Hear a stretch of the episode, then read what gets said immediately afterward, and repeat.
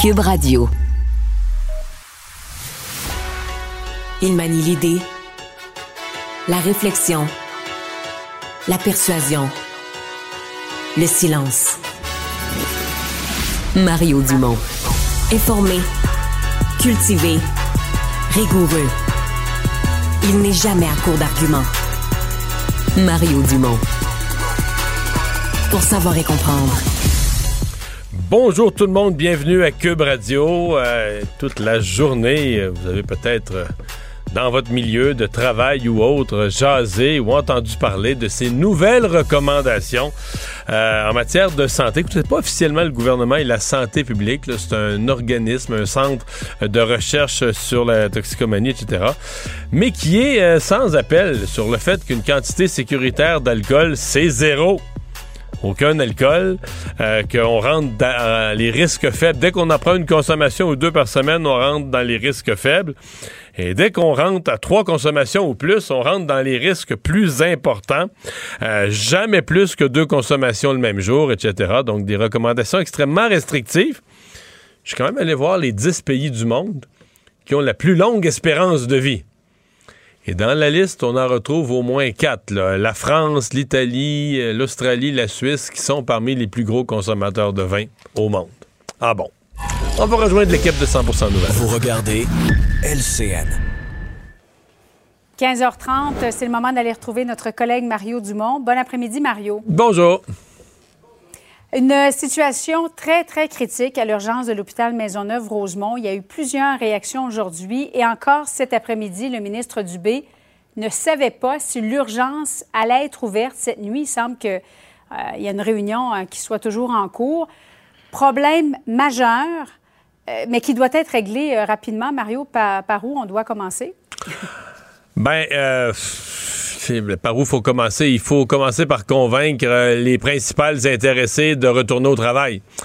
Et j'ai l'impression que c'est mhm. pour ça qu'une extrémiste, le ministre Dubé, euh, qui, euh, qui en a plein les bras, hein, parce qu'on nous disait initialement qu'il devait réagir ce matin. Il y avait même des questions qui réagissent la matinée assez tôt, etc. Finalement, c'était reporté en après-midi, mais là, il a nommé une conciliatrice. Donc, il a nommé une conciliatrice pour essayer euh, de, de, rapprocher les partis. Donc, on va voir, on va se croiser les doigts. On va espérer que cette personne-là puisse, puisse régler le problème. On a congédié ça quand même un peu gros. On congédie une chef d'équipe, une coordonnatrice, une cadre. En fait, il y a eu un changement d'affectation, je pense. Oui, changement d'affectation. Tu fais bien de le dire. On congédie jamais personne dans le secteur public, mais en tout cas, on l'a congé, on l'a enlevé du poste clé où, euh, euh, semble-t-il, qu'elle contribuait au conflit ou a contribué à la tension je peux pas croire que c'est juste ça. je trouverais ça gros un peu qu'on fasse un sit-in puis qu'on fasse fermer une urgence parce qu'on n'aime pas on n'aime pas la personne qui a été nommée un poste. Si on est rendu là dans le secteur de la santé, ça va vraiment pas bien. Je pense qu'il y a plus gros que ça. J'allais dire, c'est multifactoriel, effectivement. On va écouter euh, un bouquet de réactions là, en rafale. Le PDG du CIUS, Vincent Marissal, qui est le député du secteur, député de Rosemont, et le ministre Christian Dubé cet après-midi. Revenons à la base, là, les infirmières travaillent plus que ce qu'elles ne souhaitent. Puis, moi, je veux me concentrer là-dessus. Là. Notre objectif avec elles, c'est ce qu'elle me témoignait hier, là, c'est pas juste les heures, c'est d'être demandé de rester alors que c'est pas planifié avec l'impact sur leur vie. Donc, c'est à ça qu'on va s'attaquer. Parce que le problème, c'est pas le manque d'infirmières. Il n'y a jamais eu autant d'infirmières au Québec qu'en ce moment. Le problème, c'est la distribution de la main-d'œuvre, notamment parce qu'elle part au privé. C'est ouvert ce soir ou pas? Bien, écoutez, je, je, vais le laisser discuter. Il y a une discussion très importante qui va y avoir lieu cet après-midi. Moi, j'ai écouté son point de presse, puis je suis, je suis rassuré de voir que cette collaboration-là. Alors, M. Dubé parle du, PDG du CIUS. Euh, difficulté à recruter. C'est sûr que euh, hôpital Maisonneuve-Rosemont a mauvaise presse. C'est un vieil hôpital. Si on a le choix de travailler au CHUM ou à Sainte-Justine, on va peut-être choisir un autre hôpital. Et euh, les infirmières qui postulent à temps partiel savent déjà qu'elles vont en faire plus que du temps partiel, donc il y a à peu près personne qui postule pour du temps plein. Ah oui, c'est un hôpital qui a beaucoup de, beaucoup de problèmes. Donc, euh, tu as raison de dire, il y a, un mhm. cumul. Il y a des, problèmes qui se sont euh, additionnés au fil du temps. Bon, euh, ce matin, moi, je parlais au docteur Boucher, qui est le, président de l'Association des médecins d'urgence. Lui avait pas l'air, en tout cas, lui avait l'air à dire que dans le milieu médical, on, vit avec la possibilité, en tout cas, on pense que c'est pas impossible que l'urgence soit fermée quelques nuits. Euh, entendons-nous sur fermé. L'urgence n'est jamais fermée. C'est-à-dire que s'il y a des cas, d'abord, on s'occupe des gens qui sont déjà là. S'il y a des cas très, très, très urgents, on les accueille. C'est que durant les heures de nuit, on détourne les nouveaux patients vers d'autres hôpitaux. C'est ça qu'on appelle ni plus ni moins qu'une fermeture d'urgence. Donc, lui avait l'air à dire que c'est pas exclu. Donc, on est, euh, on, est devant une grosse crise, probablement une des plus grosses, là. Si on fait abstraction de la pandémie, mais qui était une affaire d'une autre dimension, mais une crise localisée. C'est drôle parce que la semaine passée, le ministre Dubé a dit quelque chose qui était plus ou moins habile en disant moi je je comprends ce qu'il voulait dire, il voulait dire moi je dois m'occuper du grand ensemble, je peux pas aller gérer les hôpitaux un à un. Mais il a dit moi je suis pas ministre de la santé pour aller éteindre les feux. disons qu'une semaine plus tard, il se, ouais, une semaine plus tard, il se retrouve euh, euh, exactement dans ce rôle de mm. pompier à aller éteindre un feu à Maisonneuve-Rosemont. Une des questions qui se pose, c'est aurait-il dû voir venir ce coup? Aurait-il dû voir venir que comme on dit, ça allait péter la Maisonneuve-Rosemont parce que ça faisait quand même quelques temps qu'on avait des indications que cet hôpital-là, euh, ça, ça fonctionnait pas. La situation s'envenimait, le temps supplémentaire obligatoire était utilisé. Oui, il l'est partout, mais encore plus à d'autres endroits. Par contre, euh, si on a trop de bonnes solutions pour Maisonneuve-Rosemont, il y a plusieurs autres. Euh, tu sais, si le gouvernement fait trop, il y a plusieurs autres hôpitaux. Les infirmières sont épuisées. Là. Si on se retrouve avec des sit-ins à Anna-la-Berge, à Valleyfield, euh, dans deux, trois autres hôpitaux montréalais, euh, au Saguenay. Ça pourrait créer un précédent. ben là, tu vas avoir des sit-ins partout. Les mm. infirmières vont dire ben là, nous autres, on veut que le ministre de la Santé s'occupe de nous autres aussi. On va, on va paralyser l'urgence, on va arrêter de travailler. Mais le nouvel hôpital qu'on nous promet pour remplacer Maisonneuve-Rosemont, Vincent Marcel semblait dire que euh, ce n'est plus vraiment dans les cartons du gouvernement. Euh, il n'est pas là, dans le fond, le problème. Vieil hôpital, c'est vétus, il n'y a personne qui a envie d'aller travailler là. Problème de recrutement, les infirmières vont travailler ailleurs. Donc, on a beau essayer de faire de la gestion à l'interne des horaires. M. Dubé disait, ça fonctionne à Laval. Pourquoi ça ne fonctionne pas à l'hôpital Maisonneuve-Rosemont? Oui, mais si on a de la difficulté à recruter, 30% des postes de nuit à l'urgence sont, euh, sont comblés par du personnel, 30% seulement. Il y a un problème majeur quand même. Oui, mais c'est pas d'hier. C'est un projet de rénovation, mais quasiment de reconstruction euh, qui est sur la planche à dessin depuis, depuis l'époque du gouvernement de Philippe Couillard, de Gaétan Barrette qui l'avait approuvé. Euh, mais là, on l'a changé. La CAQ est arrivée. Mais tout ça fait délai, report. Et là, Vincent Marissal me disait ce matin que lui, c'est les dernières informations serait à l'effet que là, ça coûte trop cher. Donc là, on rapetisserait le projet. Donc de reconstruction, on reviendrait à rénovation.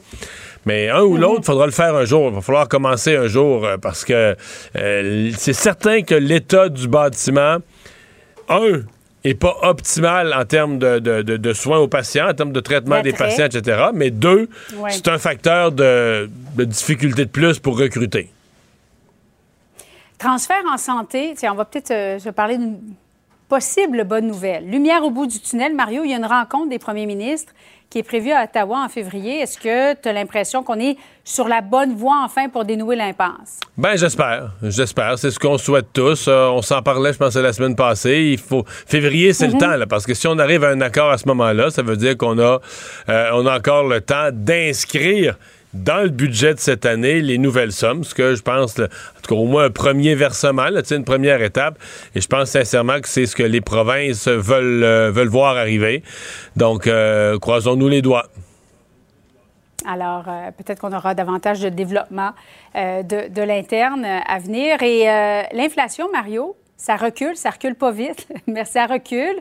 6,3 au Canada en décembre, comparativement à 6,8 en novembre. Ce sont les dernières données avant que la Banque du Canada, mercredi prochain, le 25 janvier, décide de lever ou pas son, son taux directeur. Comment tu vois la suite, toi, Mario? Hmm. Ben, moi, je pense que là, euh, je pense qu'il faudrait qu'ils laissent le monde tranquille un peu. Je pense qu'ils ont fait ce qu'ils avaient à faire en termes de hausse des taux. Et l'inflation, on dit baisse pas vite, mais baisse quand même plus vite. sais, on avait vu euh, cet automne, ça baissait à coup de 0.1. Là, qu'on a quand même l'inflation quand même baissé d'un demi-point là, euh, en un mois. donc, c'est quand même un peu plus important. Puis c'est pareil aux États-Unis. Même, même, même phénomène aux États-Unis. Là, ça s'est accéléré. La baisse d'inflation pour décembre, les, les chiffres de décembre, c'est un peu plus significatif. Donc, je pense que c'est encourageant.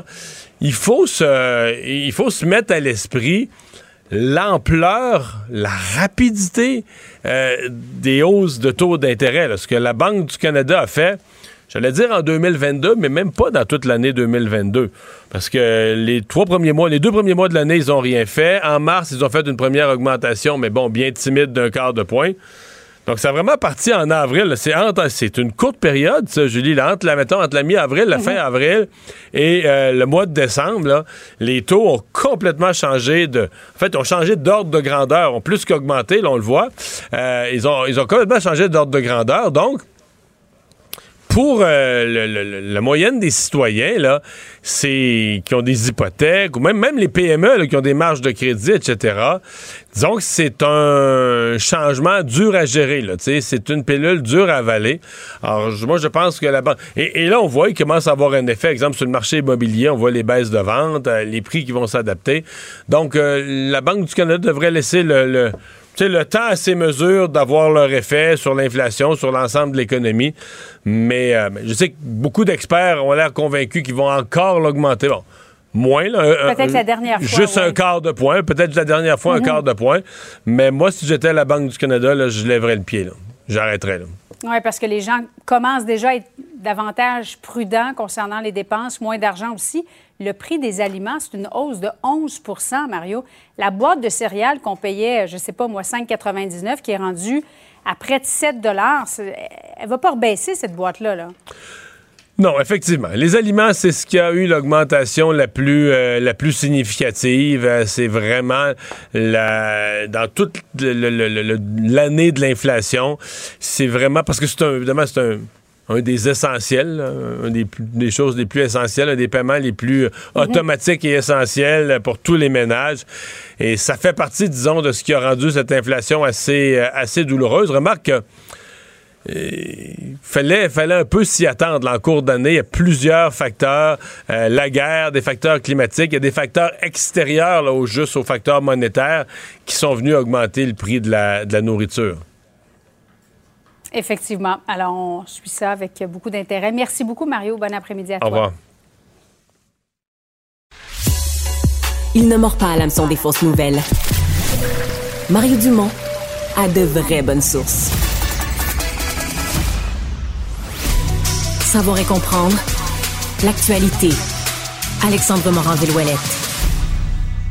Or, Alexandre, il y avait eu euh, cette cause entendue au Palais de justice de Québec, des gens qui étaient dérangés par le tramway, expropriés sur leur terrain, ou qui avaient le tramway qui passait très proche, euh, qui avaient, euh, bon, qui s'étaient battu, qui avait eu recours au tribunal pour dire, pour faire annuler le projet de tramway. Eh bien, ils ont eu un jugement aujourd'hui. Oui, et le juge Clément Sanson, après les avoir entendus, les deux parties en décembre dernier, a tranché. Le projet de tramway n'est pas illégal. Ils ont, il a débouté sur toute la ligne les opposants anti-tramway. Le projet peut donc aller de l'avant. Débouté également la cause selon laquelle on demandait un référendum pour que le projet de tramway ait lieu. Ça n'aura pas lieu du tout. Et donc, là, vraiment débouté sur toute, toute, toute la ligne.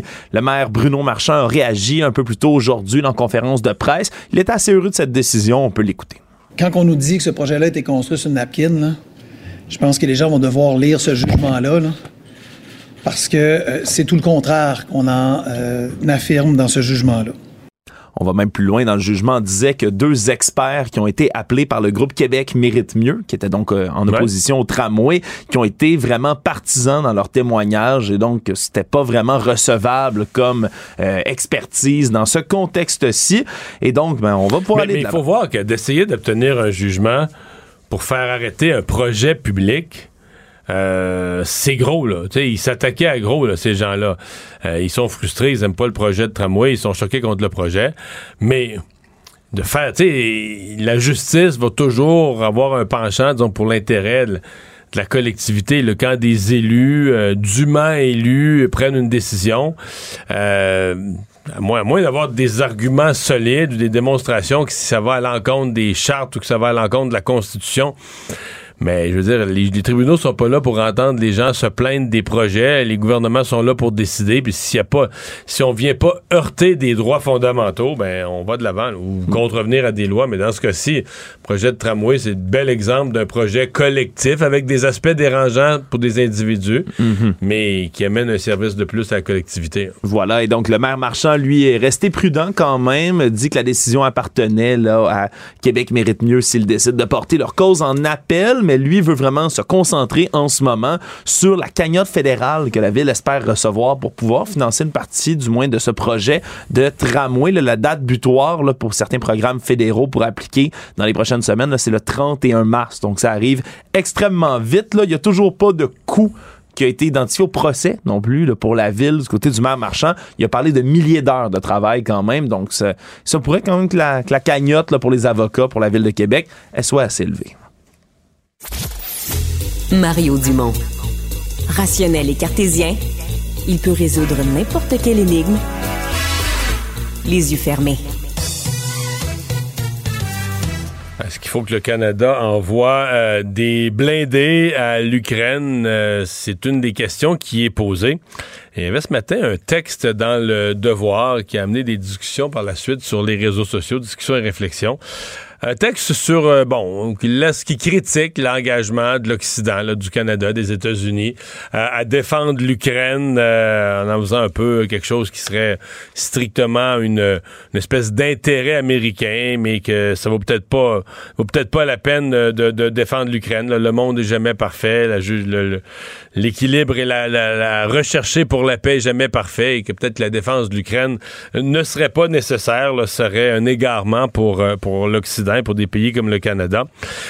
Justin Massy, professeur au département de sciences politiques de l'UQAM, co-directeur du réseau d'analyse stratégique, est avec nous. Monsieur Massy, bonjour. Bonjour.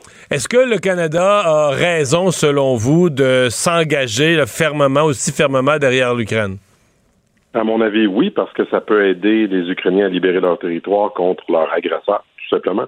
Ça peut amener une paix, parce que la paix en Ukraine ne va pas passer par des Ukrainiens qui n'ont pas la capacité de se défendre. Sinon, tout ce que les Russes vont faire, c'est continuer à conquérir ville, village après village, et avec euh, des exactions comme on a pu voir euh, récemment, et face à un peuple qui ne veut pas de cette occupation étrangère-là sur son territoire. Alors, quand on dit que ce sont des intérêts américains qui gouvernent la guerre en Ukraine, je pense qu'il faudrait demander aux Ukrainiens qu'est-ce qu'ils veulent eux. Et les Ukrainiens, la population, ceux qui se battent, ceux qui mettent leur vie en danger, réclament ces armes-là, réclament de l'aide pour défendre leur territoire. Alors, je pense que le, le, le, le point de vue moral et d'un point de vue géopolitique aussi, euh, ça vaut la peine de les aider à se défendre parce qu'ils ont les moyens de libérer leur territoire. Mais on entend ça, ça traîne continuellement dans le décor, cette idée. Euh, puis des deux côtés d'ailleurs, très très très à gauche comme dans le Devoir, puis très très très à droite comme Maxime Bernier. Un peu aux deux extrêmes, on va laisser entendre qu'on n'a pas d'affaires dans ce dans ce guerre-là, euh, euh, qu'on perd notre temps, que l'Ukraine c'était pas parfait avant non plus. On entend toutes sortes de donc, toutes sortes de, de, espèce de relativisme, là, tu pour dire, bah, ça vaut-tu vraiment la peine que le Canada euh, supporte l'Ukraine? C'est particulier parce que moi, je me souviens, en mars 2003, je- j'étais, en février de mars 2003, j'étais dans la rue euh, en train de manifester contre l'invasion américaine de, l'Irak. Et je me souviens que la gauche et, et la droite, très à droite, étaient aussi contre cette invasion-là, qui était illégale sur des mauvais motifs et qui visait à contrôler une population qui ne voulait pas des soldats américains sur le territoire. Mais aujourd'hui, il n'y a pas ces critiques-là des Russes. Il n'y a personne dans la rue qui manifeste qu'on devrait arrêter les invasions des pays qui ne veulent pas être envahis. Euh, alors qu'on déplace le problème comme si c'est encore la faute des États-Unis, le fait que les Ukrainiens euh, euh, subissent les missiles euh, russes sur, sur leur résidence. Alors c'est quand même particulier comme tournure des événements présentement. Et il y a, je pense qu'il y a un relent d'anti-américanisme là-dedans qui teinte un peu la lecture des faits. On serait tenté de dire d'anti-américanisme primaire, là. C'est mon impression, Ouais. parce que on n'a pas non plus euh, un, un- a un historique d'être très pro-russe dans l'histoire québécoise. On n'a pas de relation particulière avec la Russie. C'est pas un peuple qui est proche de- des Québécois. Alors, comment expliquer ce peut-être le fait qu'on ignore un peu, on veut on veut euh, fermer les yeux sur ce qui se passe et, et l'agression qui est, qui est menée par les Russes? Euh, je ne crois pas qu'il y a d'autres explications que cet anti-américanisme-là. Est-ce que le Canada devrait donner ces... Euh, là, je comprends qu'il y, a une permission à demander à l'Allemagne, mais est-ce qu'on devrait donner les, léopards, ces, blindés à l'Ukraine? Ben, je pense que oui, parce que, un, ils en ont besoin, ils le réclament depuis plusieurs temps, plusieurs moments, parce qu'ils veulent préparer une contre-offensive dans les prochains mois pour libérer plus de territoires. Les blindés peuvent aider à ça, les chars d'assaut, à, libérer davantage euh, de territoires parce qu'ils sont de meilleure qualité que ceux qu'ils utilisaient présentement, mais qui sont d'origine soviétique. Et ils seraient capables de, de, compenser par la force du nombre. Parce que là, les Russes, eux, ce qu'ils font présentement, ils se préparent aussi à une autre offensive dans les prochains mois.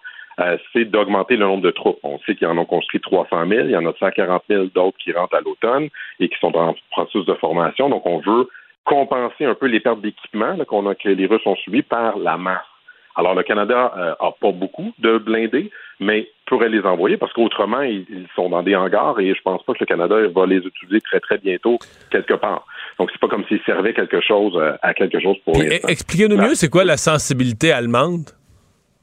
Ah ben, il y a deux choses. historiquement, les Allemands ont, toujours été réticents à participer à des conflits suite à la Deuxième Guerre mondiale, un très, très grand mouvement de pacifisme. Même s'ils produisent beaucoup d'armes et les exportent, eux-mêmes n'aiment pas euh, y participer. Mais aussi, il y a une relation très pro-russe aussi en Allemagne que, qu'on connaît peut-être moins au Canada. Là. Une très grande dépendance à l'énergie historiquement, mais aussi euh, toujours la vision chez le chancelier euh, allemand que la paix en Ukraine va se faire avec la Russie, pas contre la Russie. Et c'est pas clair. Il commence à changer un peu d'avis. Il est un peu plus ambivalent dans les derniers mois, mais au début du conflit, euh, les, les Allemands voulaient rien donner, ou presque, euh, aux Ukrainiens, leur envoyer 5000 casques. C'était pas mal ça, le, soutien allemand au départ. Et là, progressivement, on donnait de plus en plus d'équipements et voient que les Ukrainiens peuvent gagner. C'est ça aussi qui a fait changer les choses. Au départ, là, on pensait que c'était c'était acquis. Trois jours, ça serait fini, les Russes auraient conquis le territoire et les Ukrainiens se seraient se serait plié à cette volonté-là. Mais là, on voit qu'il y a une résistance, qu'ils sont capables de faire des gains et de résister, et donc qu'ils ont besoin de moyens pour ce faire. Mhm. Le les semaines d'automne, avant les, avant les premières neiges là-bas, avaient été très favorables à l'Ukraine. On avait vu des avancées euh, euh, de l'armée ukrainienne euh, dans, plusieurs secteurs de l'est du pays, du sud-est du pays. on a le sentiment que c'est plus difficile à l'heure actuelle, que les gains sont du côté russe. Est-ce que ça va être toujours comme ça, un peu comme une une, balançoire, là, euh, c'est chacun son tour, ou bien est-ce que, est-ce que vous pensez que l'armée ukrainienne présentement euh, est, plus en difficulté? Euh, c'est cyclique parce qu'on se prépare à, différentes, de différentes façons. Donc là, les Russes, quand ils ont perdu beaucoup de territoire là, à la fin de l'été, ce qu'ils ont fait, c'est la conscription partielle de plusieurs centaines de milliers de soldats. Et là, ils ont commencé à les envoyer au front au cours des derniers mois et on voit la différence. Donc, ce qu'ils ont réussi à prendre, comme Soldemar et euh, autour de Bakhmut, c'est parce qu'ils envoient des vagues et des vagues de soldats qui meurent, mais qui progressivement réussissent à conquérir un petit village de 10 000 habitants. Euh, mais ça, ça prend énormément de troupes. Et c'est ce qu'ils ont fait. Ils continuent cette, masse, cette mobilisation de troupes en très, très, très grand nombre.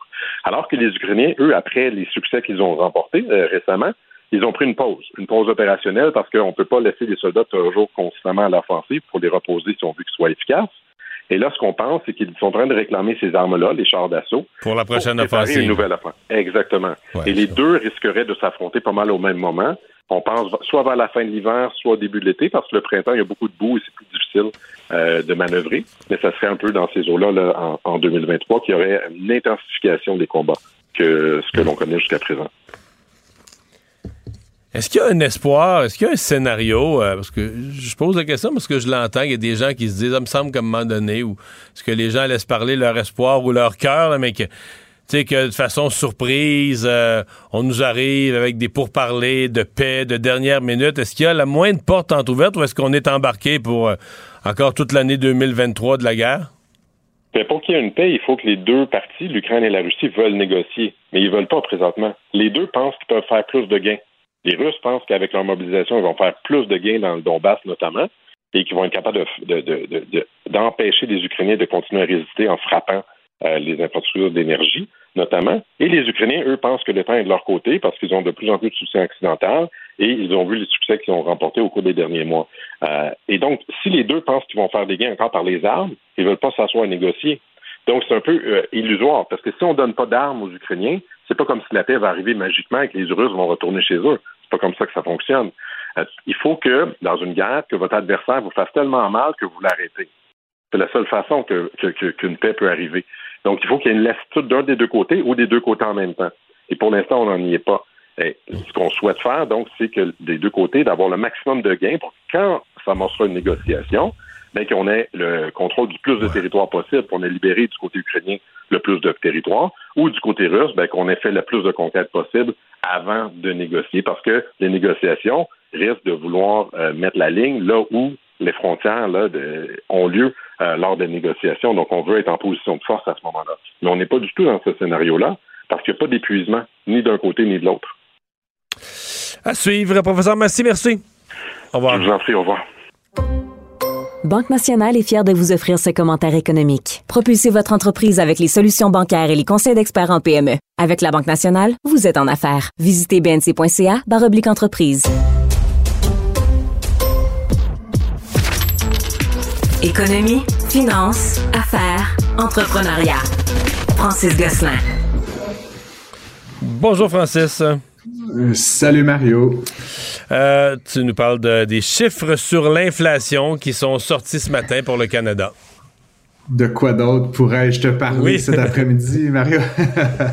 Euh, l'inflation, donc, sujet, sujet de phare de 2022 et qui manifestement sera encore fort en 2023, a diminué euh, de décembre à décembre. Donc, on est passé de 6,8% à 6,3% euh, Certains diront que, bon, ça se ressemble, mais en fait, je te le dis, Mario, c'est quand même une baisse assez significative qu'on observe là d'un demi-point d'un mois sur l'autre. c'est aussi une indication là, que ça, encore une fois, comme je l'ai dit souvent, ça s'en va dans la bonne direction. Puis si on pouvait imaginer une diminution similaire euh, de janvier à janvier, on passerait à l'intérieur de la fourchette des 5 Là, on rentrerait vraiment en une zone beaucoup plus confortable pour la Banque centrale du Canada.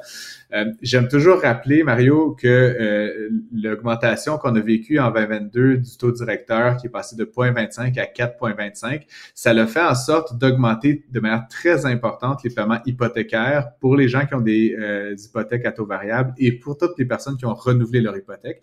Et dans les chiffres de l'inflation qu'on voit actuellement, il y a une proportion non négligeable qui provient de l'augmentation des coûts d'hypothèque. Mais l'augmentation des coûts hypothécaires, j'ai-tu vu plus 18% ben oui, mais je veux dire, je sais pas, toi, Mario, comment tu... Moi-même, je suis à taux variable, mon paiement a, explosé dans la dernière année. Ah oui, non, c'est ça. Donc, forcément, euh, d'à peu près ça, 18-20% Donc, effectivement, ça fait en sorte que, alors que le taux directeur, il cherche à combattre l'inflation, un de ses effets, surtout quand il augmente aussi rapidement, c'est de, de faire exploser les coûts des paiements hypothécaires et donc, il, il finit par créer de l'inflation. Cette inflation-là, maintenant, elle est, elle est inscrite dans les chiffres qu'on voit, puis il n'y aura pas une autre augmentation de 4% dans les prochains six mois. Et donc, là, maintenant, l'augmentation des, des coûts d'hypothèque, elle est euh, à zéro, ou plus ou moins. Ça se pourrait là, que la Banque du Canada décide d'augmenter très, très légèrement la semaine prochaine à nouveau son taux directeur. Je suis moins certain que je l'étais, euh, mais, euh, mais, la plupart des experts ont encore à l'air à penser aujourd'hui qu'ils vont l'augmenter peut-être d'un quart de point, ouais. À ce stade-ci, Mario, c'est plus pour le symbole que pour l'impact véritable que ça va avoir euh, euh, sur la sur, sur l'inflation réellement, parce qu'entre nous, un quart de point, ça change pas la décision des entreprises ou des ménages de faire un investissement, une acquisition importante, etc. L'inflation, la lutte contre l'inflation, elle, a eu lieu. On, est dans le sommet de la braquette, puis euh, je pense qu'on va s'habituer à ça très rapidement l'entreprise euh, montréalaise Lightspeed euh, qui euh, fait des mises à pied. Oui, effectivement. Ben, il faut dire que Lightspeed, c'est une entreprise là, qui a été euh, qui, est, ben, qui est cotée en bourse, Mario, dont le stock, euh, le, prix de l'action, pardon, euh, a, perdu, comme tous les titres technologiques, là, près de 50% de sa valeur là, au cours de l'année 2022. Donc, c'est ça. C'est sûr qu'en termes de valorisation boursière, c'est pas très excitant, ni pour les dirigeants, ni pour les investisseurs. et ils ont décidé, ils ont annoncé aujourd'hui qu'ils allaient mettre à pied 300 personnes sur environ 3000 employés. donc, c'est environ 10 de la main-d'œuvre, mais il précise que c'est surtout des personnes dans les postes de direction. Donc, ça, j'ai trouvé ça intéressant. Euh, j'ai fouillé un peu la chose. Euh, Lightspeed, depuis les trois dernières années, ont fait 13 acquisitions. Euh, et tu t'imagines bien, Mario, que ces acquisitions-là, ben, ça venait souvent avec des équipes de direction, avec des managers et tout. Puis peu, tu sais, je dis pas ça contre les individus, mais il peut y avoir certaines, certaines redondances parfois quand on fait ça. Puis donc, après quelques années, même parfois ces dirigeants-là d'entreprises acquises souhaitent quitter. Donc, il y a possiblement une espèce de conjonction des astres évidemment, à travers tout ça, l'entreprise, je pense, souhaite un petit peu diminuer ses charges là, pour l'année qui s'annonce. Ben, parce que ça, c'est typique. Lightspeed, qui a été une vedette en bourse, montée, mais des entreprises à forte croissance, mais qui ont de la misère à faire de l'argent. Qui, les revenus augmentent vite, mais ont de la misère à faire de l'argent. À un moment donné, si tu veux faire des profits, il faut que tu contrôles tes coûts. Si tu veux même pas faire des profits, mais si tu veux montrer aux investisseurs, si tu veux qu'un jour tu feras des profits, là, que tu te mets sur le chemin de faire tes profits, il faut que tu aies un contrôle de tes coûts. Oui, absolument. Puis tu sais, juste, tu le mentionnes, Mario, Lightspeed avait fait son entrée en bourse là, de mémoire en, 2019 à un prix autour de 18-19 dollars par action. L'action a, monté jusqu'à 150 quelques dollars à un moment donné. Puis tu vois, aujourd'hui, elle est redescendue à 22, donc ce qui est un peu plus normal. Puis en termes de valorisation boursière, tu sais, tu dis euh, comment les chiffres, l'entreprise fait à peu près 600 millions de revenus et perd 200 millions de dollars par année. C'est ça, pas d'allure. Profitabilité. Puis tu sais, faire 600 millions de dollars de revenus avec une valorisation d'à peu près 15 milliards de dollars, il y a quelque chose, tu sais, à un moment donné, c'est, c'est, pas des multiples qu'on voit habituellement. Donc, c'était basé sur cette idée que Lightspeed allait conquérir la planète. Euh, ils sont encore une fois, ils l'ont dit dans le communiqué, ils sont en voie d'atteindre leurs objectifs, mais c'est certain que c'est pas le prochain Microsoft, là, en tout cas pas dans les deux prochaines années. Et donc, à ce titre-là, la valorisation boursière était comme un peu démesurée. Donc, encore une fois, c'est une triste nouvelle pour les gens qui perdent leur emploi. On peut espérer quand même que Lightspeed va s'en sortir euh, dans une meilleure posture pour hmm. l'année 2023, euh, qui, tu sais, dans le domaine commerce de détail ou qui est leur secteur, ça va pas être une super bonne année probablement non, plus. Donc, c'est peut-être un move un petit peu défensif. Puisque tu me parles de commerce de détail, il y a une nouvelle qui tombe dans les dernières minutes.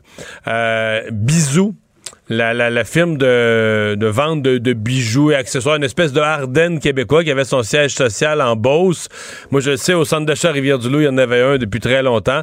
Euh, tout ça ferme, la chaîne ferme, euh, le siège social met ses gens à pied. Il restait il y avait déjà eu des fermetures de succursales, mais les 45 succursales qui restaient dans les centres commerciaux et autres de bisous, euh, ça, ça ferme aussi là. Donc, une entreprise qui il, dit, il, cite entre autres l'effet Amazon là, dans la difficulté. effectivement, dans les petits bijoux pas chers, des choses comme ça, il y a de la concurrence en ligne. Là, hein? Effectivement, puis je, suis en train de lire, Mario, tu, m'as mis la, puce à l'oreille. On parle vraiment d'une faillite. Là, donc, l'entreprise s'est protégée de ses créanciers. Euh, il y a un syndic de faillite qui a été nommé. Euh, et puis, euh, il, ça, il, va, il va y avoir beaucoup de mises à pied. Là, on parle de à peu près 85 boutiques, là, donc en tout. en tout, ouais. Évidemment, un grand dossier dont tu veux nous parler, la, un grand dossier à l'échelle planétaire sur les, les grands équilibres du monde. Parce que monsieur, madame, tout le monde a l'impression que la Chine, c'est le pays le plus populeux du monde, mais qui va juste croître, croître, croître. Et ce n'est pas le cas. Les experts nous disent depuis plusieurs années, vous allez voir, la Chine, là, la population va atteindre un sommet, puis ça va rebaisser. Et est-ce que c'est ça qui commence? Euh, ben effectivement, là, on apprenait, puis c'est un, ben, notamment le, New York Times là, qui a fait un long texte, mais tu sais, c'est un sujet effectivement, là, comme tu dis, d'ampleur mondiale. C'est la les chiffres donc démographiques de la Chine ont été publiés, là, je pense hier, et pour la première fois depuis les années 60, en fait, la population de la Chine a décru cette année. Évidemment, euh, tu sais, c'est toute proportion gardée euh, avec le Canada. Il y a eu 9,5 nouvelles naissances, là, donc genre 25% de la population canadienne, 10,4 millions de morts. Euh, et donc, effectivement, il y a moins hmm. d'habitants de, la Chine aujourd'hui. La, euh, question, c'est est-ce que la mortalité a été accrue par la pandémie? C'est ça, c'est un peu ça la question, parce que moi, les experts, on parlait de la, la décroissance de la population de la Chine. Mon souvenir, ça devait commencer un peu plus tard, vers 2030. Mais est-ce qu'il y a une accélération de ça ou c'est juste parce qu'il y a eu plus de morts par la pandémie puis que c'est une année... Euh, mais, mais on se comprend, en 2100 la Chine va être redescendue là, loin sous le. le tu sais, le présentement sont à 1,1, 1,2 milliard. Ils vont être descendus loin sous le milliard. 1,4. 1,4 présentement. incroyable. Hein. Euh, ça, ça frappe l'imaginaire. Ben, en fait, déjà, euh, Mario, il est prédit que euh, déjà cette année, en fait, il serait possible, tu sais, c'est des grands chiffres, mais il serait possible que l'Inde dépasse la Chine pour la, population totale. ce que tu évoques, j'ai pas le détail malheureusement là, des causes de mortalité, mais ce qui explique l'article du New York Times notamment, c'est que c'est vraiment une tendance de fond. Donc, comme tu l'expliques, en 2100, la population chinoise, elle est vieillissante en raison notamment de l'enrichissement d'une nouvelle classe moyenne qui veut pas avoir d'enfants. Tu sais, ça fait écho à des choses dont on parle souvent au Québec. il y a aussi, évidemment, ce, ce, cette espèce de pessimisme. Tu sais, on sent que la Chine est en perte de vitesse, donc on est moins un petit peu dans ce mode, expansif, si tu veux. La Chine a beau donner des, réductions d'impôts, toutes sortes de, bénéfices pour les gens qui ont des enfants. Les Chinois euh, ne souhaitent pas euh, comment dire, avoir, avoir d'enfants autant que les générations précédentes. Et forcément, ce que ça va faire, puis c'est quelque chose qu'on est en train de vivre déjà au Québec, ben, c'est que cette population vieillissante, elle va mettre une pression énorme sur le système de santé, sur le filet social, etc., ce qui va créer toutes sortes de tensions dans la société chinoise. Donc, c'est, cette idée là, démographique à la base, mais qui va emmener évidemment plein, plein, plein de sujets, dont beaucoup de sujets économiques là, au cours des prochaines années. Euh, la Chine reste la manufacture du monde, comme tu le sais, leur politique zéro au COVID explique une partie de l'inflation qu'on a vécue en Occident. Et donc, évidemment, euh, si leur population devait euh, être menée à, décroître, ça aura un impact durable sur l'organisation du commerce mondial et tout ça. Donc, euh, donc c'est quand même une, une, indication, je trouve, intéressante de ce qu'on va vivre là, dans les, les, prochaines décennies. donc, je trouvais que le, le, texte du New York Times était vraiment valait la peine d'être lu aujourd'hui. Absolument. Merci, Francis. À demain. Il ne mord pas à l'hameçon des fausses nouvelles. Mario Dumont a de vraies bonnes sources. L'exercice lui-même Mario Dumont. va faire sortir plus de vérité sur ce qui s'est véritablement passé à ce moment-là. Gérez donc ça, s'il vous plaît. Isabelle Maréchal. Mais c'est parce qu'à un moment donné, si on paye pas tout de suite, on va payer tout à l'heure. La rencontre, Maréchal Dumont. Bonjour Isabelle. Bonjour Mario. Alors, euh, il y a eu une étude aux États-Unis, il y a les médecins pour l'environnement au Québec, il y a différentes études qui vont dans le même sens et qui demandent des actions d'ailleurs les, cuisinières à, gaz seraient euh, un problème pour la santé, entre autres un problème au niveau respiratoire. Aux États-Unis, ils disent que chez les enfants, là, c'est un plus 40% du risque de développer de l'asthme. Euh, l'asthme, oui, exactement. Donc, quand j'ai vu moi cette nouvelle, ça fait quand même quelques jours que c'est dans euh, dans les nouvelles, dans l'actualité des cuisinières à gaz potentiellement, potentiellement dangereuses et polluantes. Là, tu comprends que je pompe l'air et, euh, et je, m'inquiète, moi, depuis plusieurs années parce que oui, je suis propriétaire d'une cuisinière au gaz qui m'a créé beaucoup de, de, de problèmes au cours de ma vie. Tu sais que Sincèrement. Moi, j'ai jamais eu ça. T'as jamais eu ça? En fait, j'utilise ça une couple de fois par année. Qu'est-ce que t'as, toi? T'as induction? Oui, j'ai induction. Ah ouais, mais l'induction, c'est magnifique. D'abord, premièrement, t'as pas le temps d'aller faire du lavage pendant que tu mets de l'eau à bouillir. Ça, ça bout Mais c'est pas, plus vite, pas plus vite que le gaz. Ben, ça, ça bout beaucoup plus vite. Ah, ben oui, Ah, non, non, non, non, c'est ah, pas plus vite. Ah, ah ben alors, oui, oui. C'est pas ben plus oui, vite parce que la mienne, elle déborde souvent. J'en ai une dans un, dans un chalet. J'ai induction, puis je te jure, j'oublie que mon, ma cuisinière à induction est beaucoup plus rapide que ma cuisinière à gaz. Et au niveau de la cuisson, pas du tout la même chose. D'abord, c'est pas les mêmes casseroles non plus. Tu peux pas mettre des casseroles normales non, non, ou des poêles normales sur une cuisinière à induction. Mais je reviens à mon anecdote sur le gaz parce que moi, je crains le gaz comme ça se peut pas. J'ai peur de ça. Quoi, des explosions? Ah, de, moi, écoute, écoute d'abord, cette semaine, c'était en plus dans l'actualité avec ce qui s'est passé euh, euh, dans l'usine tu vois que dès qu'il y a du propane, une bonbonne, quelque chose. Moi, je fais pas de barbecue pour ça. Moi, j'ai un barbecue électrique, Mario. Je branche ça quelque part, tu comprends? Ça me rassure. Moi, je. L'électricité, ça, là, c'est une ressource inodore, c'est, propre, c'est vert. Le gaz, je m'en méfie. Et ça tombe bien parce que j'ai un nez qui détecte ça. Moi, tu rentres quelque part, puis il y a juste un petit peu d'odeur de gaz, de propane, même le monoxyde de carbone. Je peux détecter ah le monoxyde de carbone. Tu sais comment ça se fait? C'est pas juste l'odeur. C'est parce que le monoxyde de carbone n'a pas d'odeur. C'est inodore et, c'est excessivement dangereux. Tu sais qu'il y a plein de personnes ben, chaque année. Parce qu'il n'y a pas d'odeur. Parce qu'il n'y a pas d'odeur, tu t'en rends, pas compte. Fait que tu vas te coucher, tu travailles plus. Et souvent, moi, je m'en rends compte parce que que ça soit du gaz ou euh, du monoxyde parce que mon corps le ressent. Je commence à sentir des picotements. Je vous jure, là, c'est pas, c'est pas drôle. là. C'est physique, c'est physiologique. T'es un détecteur de je gaz. suis un mais là, détecteur ta, ta de gaz ambulant, mais ta, engagez-moi. mais ta cuisinière au gaz, de ce point de vue-là, elle, Elle doit, a elle implosé. elle doit t'énerver? Elle a implosé, Mario, il y a quelques années. Oui, Il y a, il y a une année. Qu'est-ce qu'elle appelle là, imploser? Elle a implosé. D'ailleurs, ce n'est plus celle-là. Mais implosé, t'as explosé pff, par l'extérieur. Et implosé, c'est quand ça pète par l'intérieur.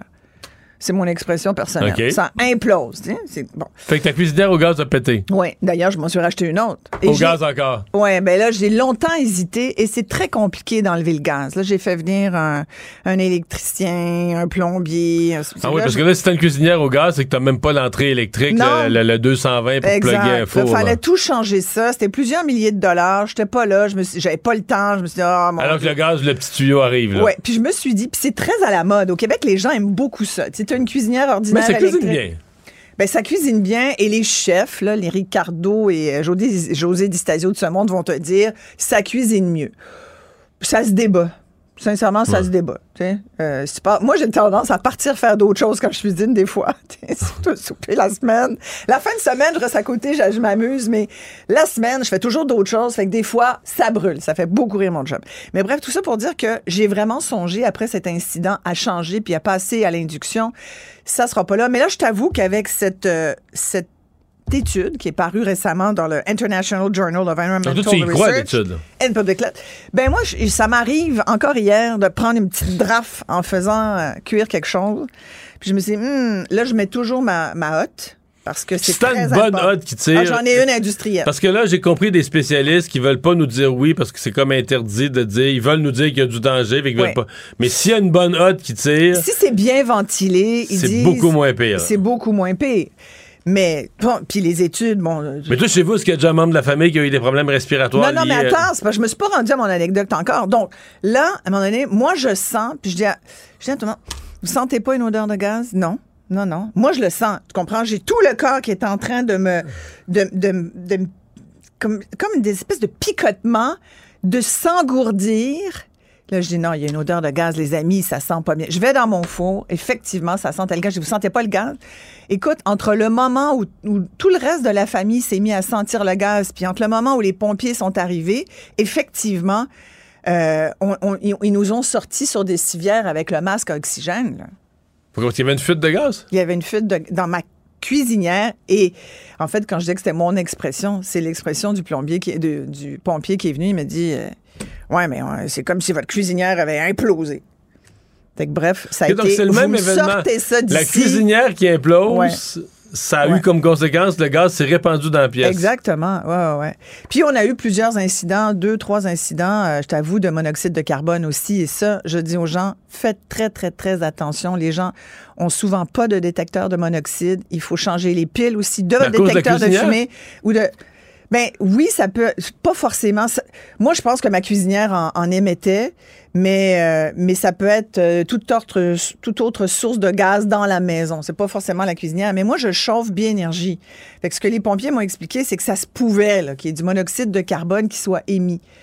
Écoute, sincèrement, moi. Mais là, l'Europe, là, tout le monde marche au gaz. Oui, je sais que c'est un- une façon de se chauffer euh, qui est très, très, très répandue. Moins aux États-Unis, apparemment, là, selon ce que je lisais. Ouais. Là, où, euh, mais je sais qu'au Québec, par exemple, tu vois, on disait, ouais, il y en a moins au Québec. C'est- très chic d'avoir une cuisinière au, au gaz. hein. Donc, euh, Non, mais c'est pour les foodies, là. oui, exactement. Moi, je vous annonce que la mienne est à vendre. En tout cas, Bon. aujourd'hui, j'ai décidé ça. Je vends ma cuisinière au gaz. Mon chum, j'ai annoncé aussi, il n'est même pas au courant. Mais la cuisinière au gaz, je sors. Ah, il m'appelle, il n'est pas d'accord. Et il fait pas la bouffe. Il va juste dire, euh, dans ce, dans ce rayon-là, je pense qu'il va Ah, juste se rallier, tu comprends?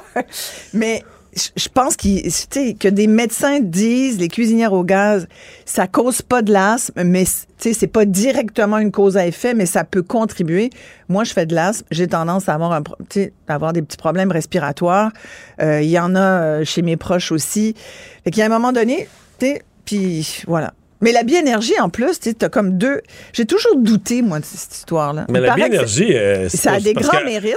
En, en bas Mais t'as quand même deux factures, seuil. tu Oui, je comprends? mais en bas d'un certain seuil, l'électricité coûte vraiment cher. là. Quand il fait moins Ah 20, ouais, là, ah non, mais c'est sûr, c'est sûr. fait que Ça, le gaz devient plus avantageux. Le gaz devient plus avantageux.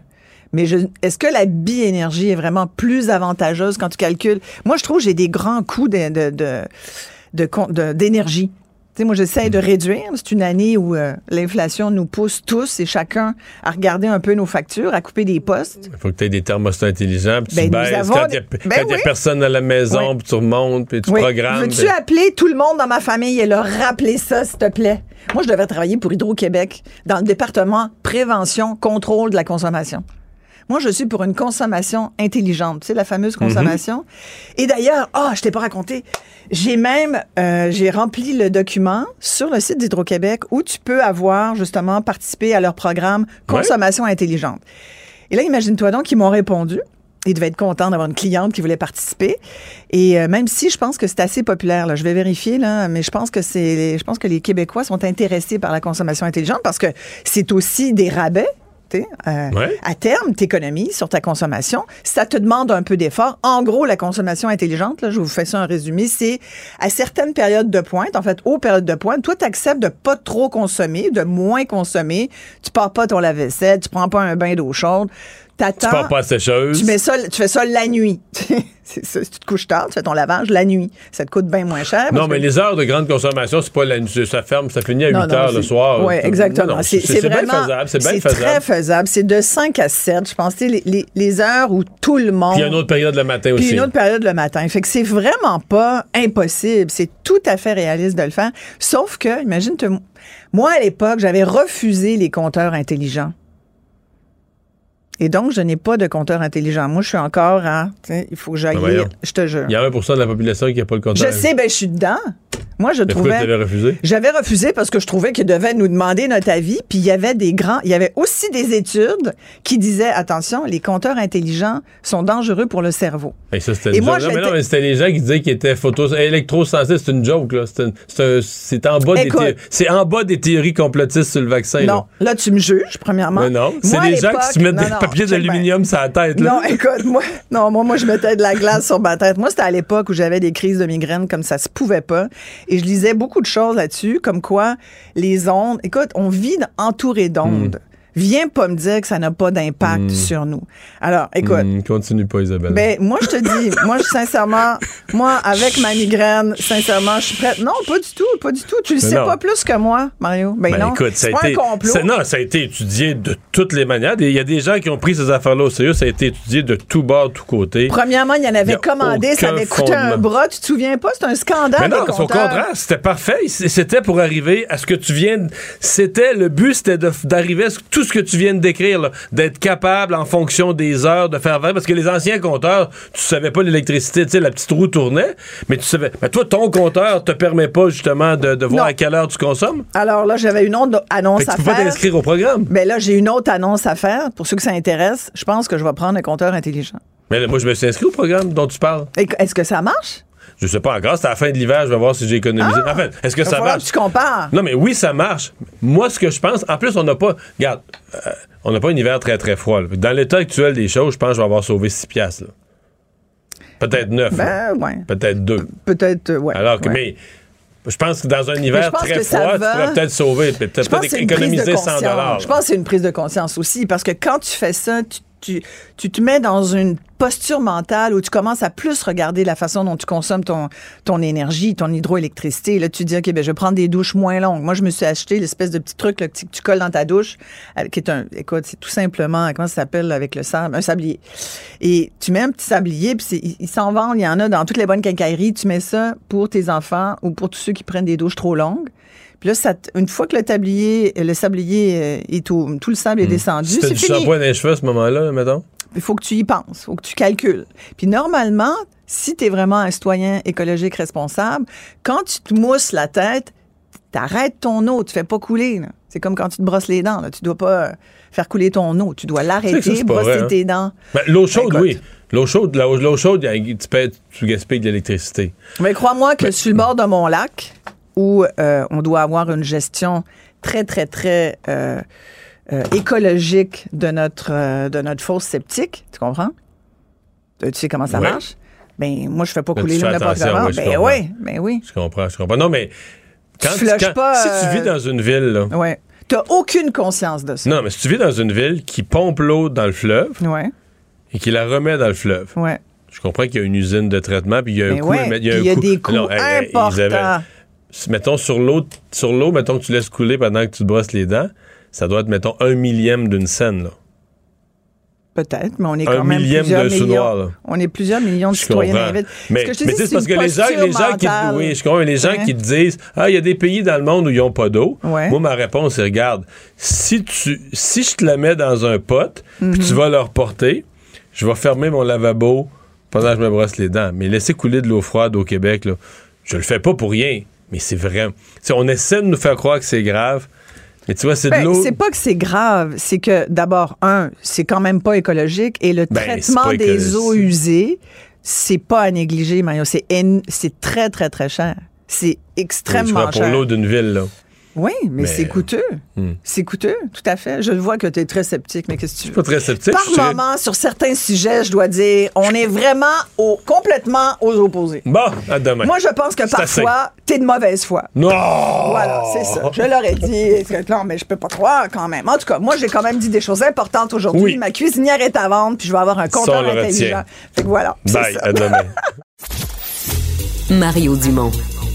Rationnel et cartésien, il peut résoudre n'importe quelle énigme les yeux fermés.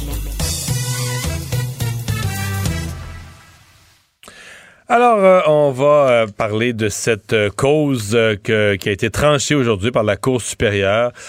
Des gens qui voulaient faire déclarer le projet de tramway illégal à Québec et qui ont perdu. Donc, la Cour supérieure qui a donné raison à la ville, aux promoteurs du projet sur toute la ligne. Donald Charrette est le, porte-parole pardon, de ce groupe. Québec mérite mieux. Monsieur Charrette, bonjour.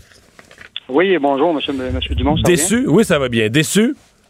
Oui, c'est sûr qu'on est déçu. Le, groupe lui-même est très déçu, effectivement, de la décision de la Cour supérieure. Euh, Expliquez-nous votre point de vue, parce que euh, vous passez pas pour des génies partout. Je ferai pas de cachette. euh, on, vous fait passer pour des gens qui, euh, qui contre le développement, contre le progrès, contre le transport en commun à Québec, etc. Qu'est-ce qui, pourquoi le gouvernement, selon vous, aurait dû arrêter ce projet-là? Ben, écoutez, là, si on fait un peu la, la genèse du projet, écoutez, nous, on considère, on- je parle de Québec mérite mieux, que c'est un mauvais projet. On n'est pas contre le transport en commun, au contraire. On est pour le transport en commun. Mais le projet lui-même, c'est un projet qui est trop invasif. C'est un projet qui va défigurer la ville de Québec, qui va le paralyser pour euh, des gains de transport en commun insignifiants. Là.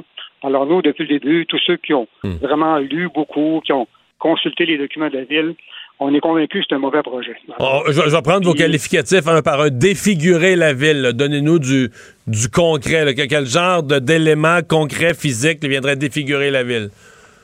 Ben, par exemple, je pense que vous connaissez bien la ville de Québec. Là. Euh, par exemple, le projet de tramway de Québec prévoit l'abattage de 1584 arbres sur le boulevard René Lévesque. Et il prévoit abattre au total 5000 arbres dans trois boisés urbains. C'est quelque chose de concret, cela. Alors, ça veut dire que, par exemple, la, Grande Allée, qui est une allée magnifique, là, avec des arbres très matures, il prévoit abattre tous les arbres qui sont là et remplacer ça par d'autres arbres. Alors ça, on prévoit aussi euh, trois boisés qui vont être rasés, dont le boisier de l'Université Laval en partie, le boisé à côté là, du secteur Legendre, là, plus à l'ouest de la ville. là. Alors, tu sais, c'est des choses concrètes. Et par exemple, on vous donne un exemple aussi. La ville elle-même admet, admet que on va produire des GES pendant 13 ans. Ça va prendre 13 ans avant que le projet de travaux devienne carboneutre. Alors, pendant 13 ans, on va produire des GES à cause des travaux de construction parce qu'on va éventrer la ville, parce qu'il faut comprendre que ce projet-là inclut euh, en fait un rail. On va poser, c'est un train en fait. Là. On va implanter un train au centre-ville de Québec avec une plateforme en béton. Alors, euh, c'est euh, Alors, Et, et quand vous dites paralyser la ville, parce que généralement, on dit transport collectif, c'est de la. c'est- ça- ça- ils appellent ça de la fluidité de nos jours, là. Ben oui. Alors, écoutez, euh, paralyser la ville, ça veut dire, par exemple, là, ça, je, je me base encore une fois sur les documents de la ville. là. Alors, évidemment, on va implanter euh, dans les voies, les deux voies de, de, de tramway au centre-ville, sur René Lévesque par et ailleurs aussi. Là. Donc, on va chasser des autos. Et même dans les documents de la ville, ils disent aussi que, par exemple, sur certaines intersections, le trafic va augmenter de 200, 240% Par exemple, vous connaissez la ville de Québec, en haut de la côte Saint-Sacrement, par exemple, on parle d'une augmentation de 244% du trafic automobile qui va aller dans des quartiers résidentiels. Alors, nous, ce qu'on dit, c'est que c'est un projet qui est trop invasif pour la ville de Québec. Hmm. Euh, je ferais même des fois un peu le parallèle avec le Rennes à Montréal. Alors, tu sais, à Montréal, bon, vous êtes un peu révolté contre le Rennes avec euh, juste titre, je pense. Alors, à Québec, il y a beaucoup de gens qui disent que c'est pas un bon projet. Et je vous répète, on n'est pas contre le transport en commun. Il existe d'autres façons. Est-ce que c'est un, métro souterrain? Est-ce que ce sont des autobus électriques? Il y a, toutes sortes d'options. Et je vous rappellerai que même le rapport du BAT, qui date de deux ans, le BAT lui-même hmm. qui dit le projet, a dit écoutez, c'est pas le bon projet pour la Ville de Québec. Je demande à la Ville de Québec de regarder d'autres options.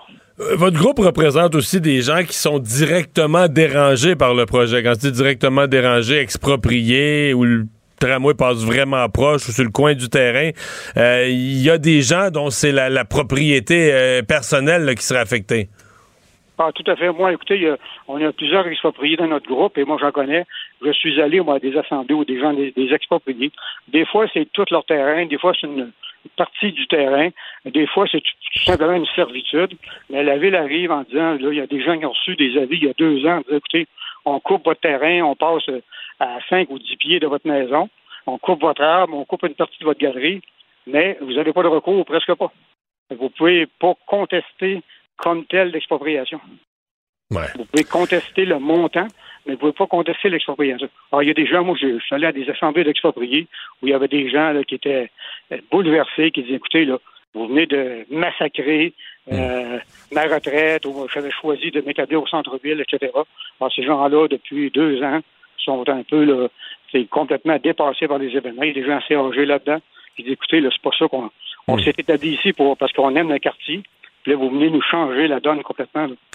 Et c'est la même chose sur P12, par exemple. Je connais des gens, si vous connaissez, vous voir P12 à Sainte-Foy, où on passe, en fait, euh, on passe un train là, à, quelques mètres de leur maison. On leur dit, vous n'avez rien à dire. On va vous passer un train qui va fonctionner 18 heures par jour à côté de chez vous. Alors, les gens, il y a des gens qui sont euh, outrés à. Oui, je comprends. euh, Monsieur Jarrette, qu'est-ce que vous, parce que bon, euh, malgré tout ce que vous venez de nous dire, on pourrait dire ben, une autorité publique comme la ville décide de faire un projet, puis exproprie, puis le fait avec un vote du conseil, puis euh, dûment autorisé avec des, élus. Qu'est-ce que vous plaidiez Qu'est-ce qui vous permettait d'aller devant le tribunal et de dire nous, on a des raisons de penser que ce projet de loi euh, devrait être stoppé par le tribunal, n'est pas légal, n'est pas conforme aux lois du Québec? Ben, écoutez, euh, notre groupe euh, qui a été formé, en fait, assez récemment, qui est formé le printemps passé, en fait, euh, avant d'aller en cours, écoutez, on avait essayé bien d'autres choses, on a fait des manifestations, des pétitions, des conférences de presse.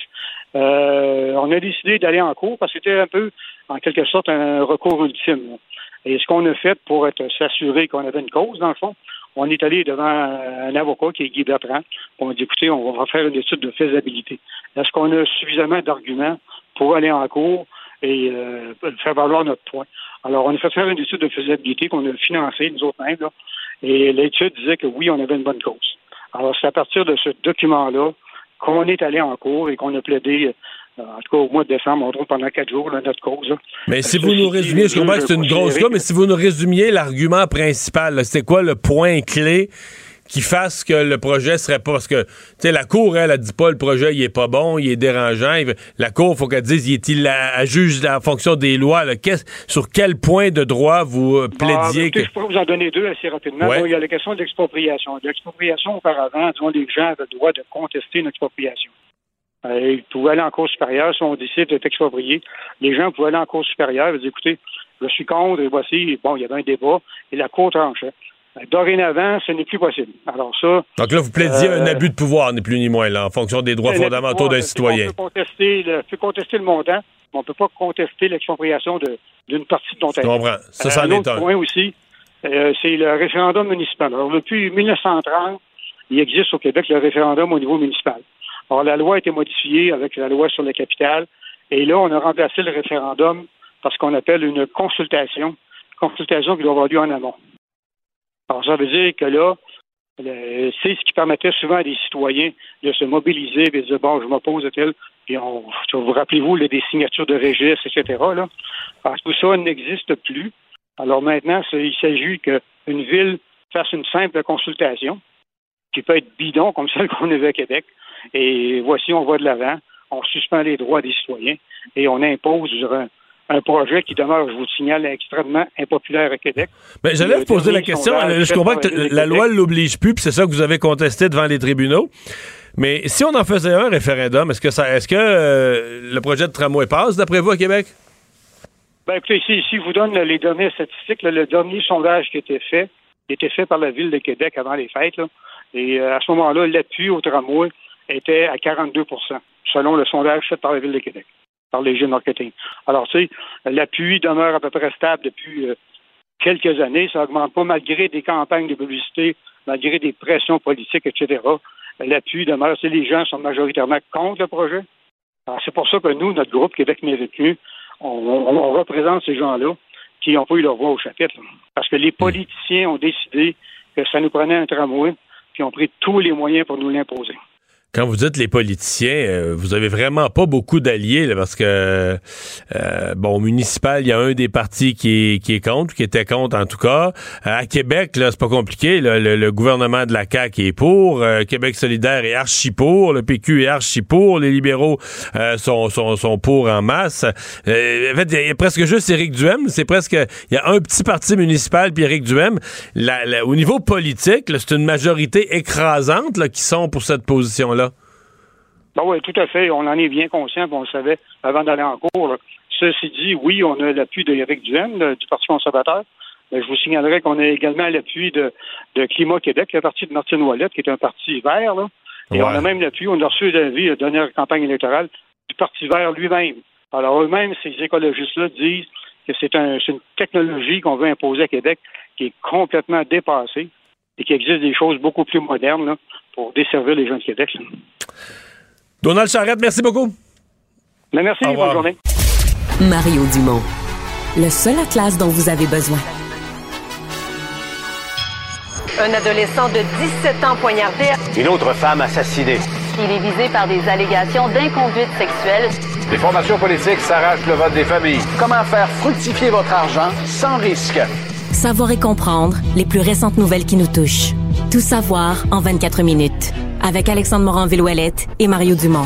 En manchette dans cet épisode, les anti-tramways de Québec sont déboutés en cours supérieure. Le projet pourra donc suivre son cours. Détenu mort à Bordeaux, une enquête publique est ordonnée. L'inflation Canada ralentit à 6,3% et Greta Thunberg est interpellée en Allemagne lors d'une manifestation. Tout savoir en 24 minutes. Tout savoir en 24 minutes. Bienvenue à Tout savoir en 24 minutes. Bonjour Mario. Bonjour. Alors c'est fait, on a eu le jugement qui a été rendu aujourd'hui par le juge Clémence Sanson. Le tramway de Québec pourra aller de l'avant. Les anti-tramways, de par le groupe Québec mérite mieux, ont été finalement déboutés complètement en cours. Leurs arguments ont été rejetés, de même que le témoignage de certains de leurs experts. Et on a même le refusé de, tenir un référendum comme c'était demandé de leur côté. Donc euh, sur toute la ligne... Parce qu'ils en demandaient beaucoup au tribunal. Là. Euh, c'est ce qu'il faut comprendre. Qu'on soit d'accord ou pas avec le projet. Eux, ils demandaient pas. Tu sais, le juge lui dit pas, moi, je suis pas d'accord avec le projet de tramway. Le juge, il faut que tu l'interpelles pour dire il y a quelque chose dans le projet qui est illégal. Comme exemple, eux voulaient faire dire que de ne pas faire de référendum, c'est illégal, euh, parce qu'il y a eu un changement. Autrefois, ça aurait, été, été un référendum obligatoire, ou ça aurait été possible pour des gens de faire signer un registre pour le rendre obligatoire. Maintenant, la loi a été changée. Là, eux voulaient dire le changement à la loi est illégal. Mais tu sais, le juge, euh, moi, sincèrement, je pense qu'eux, ils se sont, ils sont contre le projet de tramway. Ils ont essayé des moyens politiques, des pétitions. Puis là, ils voulaient essayer le moyen juridique, mais moi, je regardais leur affaire, puis je me demandais même s'il y avait une cause. Il semble que leur avocat avait regardé ça, le maître Bertrand, puis leur avait dit qu'il y avait une bonne cause. C'est à voir. En tout cas, ils n'ont pas gagné sur rien, là. Même pas un, euh, Mais ils ont pris les moyens légaux, Mario, de le faire quand même. Hein. Ils auraient pu crier dans les rues, ils, auraient pu se fâcher. Alors donc, euh, c'était effectivement dans leur droit, même si finalement le, jugement leur est pas favorable. Bruno Marchand, le maire de Québec, a réagi un peu plus tôt aujourd'hui en conférence de presse. Il avait l'air visiblement heureux. C'est félicité de la décision de justice sans équivoque. On peut l'écouter un tout petit peu. quand on nous dit que ce projet-là a été construit sur une napkin, là, je pense que les gens vont devoir lire ce jugement-là, là, parce que euh, c'est tout le contraire qu'on en euh, affirme dans ce jugement-là.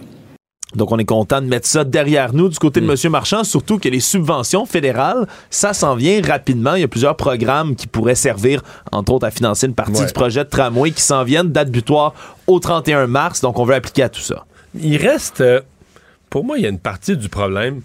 Faire un projet de tramway, ça dérange. Donc, là, là, je parle même pas des gens qui sont contre philosophiquement, mais des gens que ça passe, ça proche de leur terrain, euh, que ça, ça va briser leur terrain, ça va faire du bruit, etc.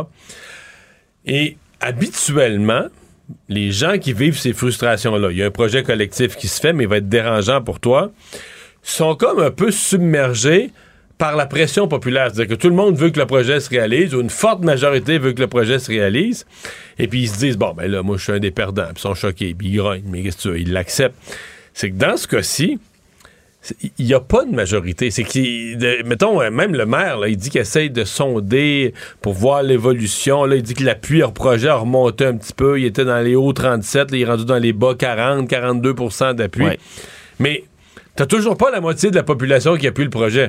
Donc, les gens qui sont contre le projet, pour mille et une raisons, ont l'impression que qui pourrait encore l'arrêter, là, sais, qui Ouais. pourrait encore le bloquer, que si on donnait la parole à la majorité, euh, le projet serait bloqué. En même temps, il n'y a pas 58% des gens qui sont contre non plus. Il y a beaucoup de gens qui ça laisse C'est indifférents ça, dans, dans- pas trop, dans tout euh. ça, qui se situent dans le milieu, Oui, qui t'as ceux, t'as ceux qui seraient, qui trouvent que c'est pas mauvais qu'il y ait un tramway, mais qui ont peur de la facture. Donc, eux autres, ils le prendront jamais. Puis ils se disent, ça va me coûter une fortune, ça va augmenter mes taxes, ça va coûter la totale. Donc, ils se disent, bof, euh, ça se fait pas. Tu sais, ils vont pas militer mais au fond d'eux autres, ils se disent, si ça se fait pas, dans le fond, je suis bien content. Donc, il n'y a pas un fort, il y a pas un fort appui au projet, quoique, mettons, à l'Assemblée nationale, à part Éric Duhem, les quatre partis qui ont des sièges à l'Assemblée nationale sont tous pour.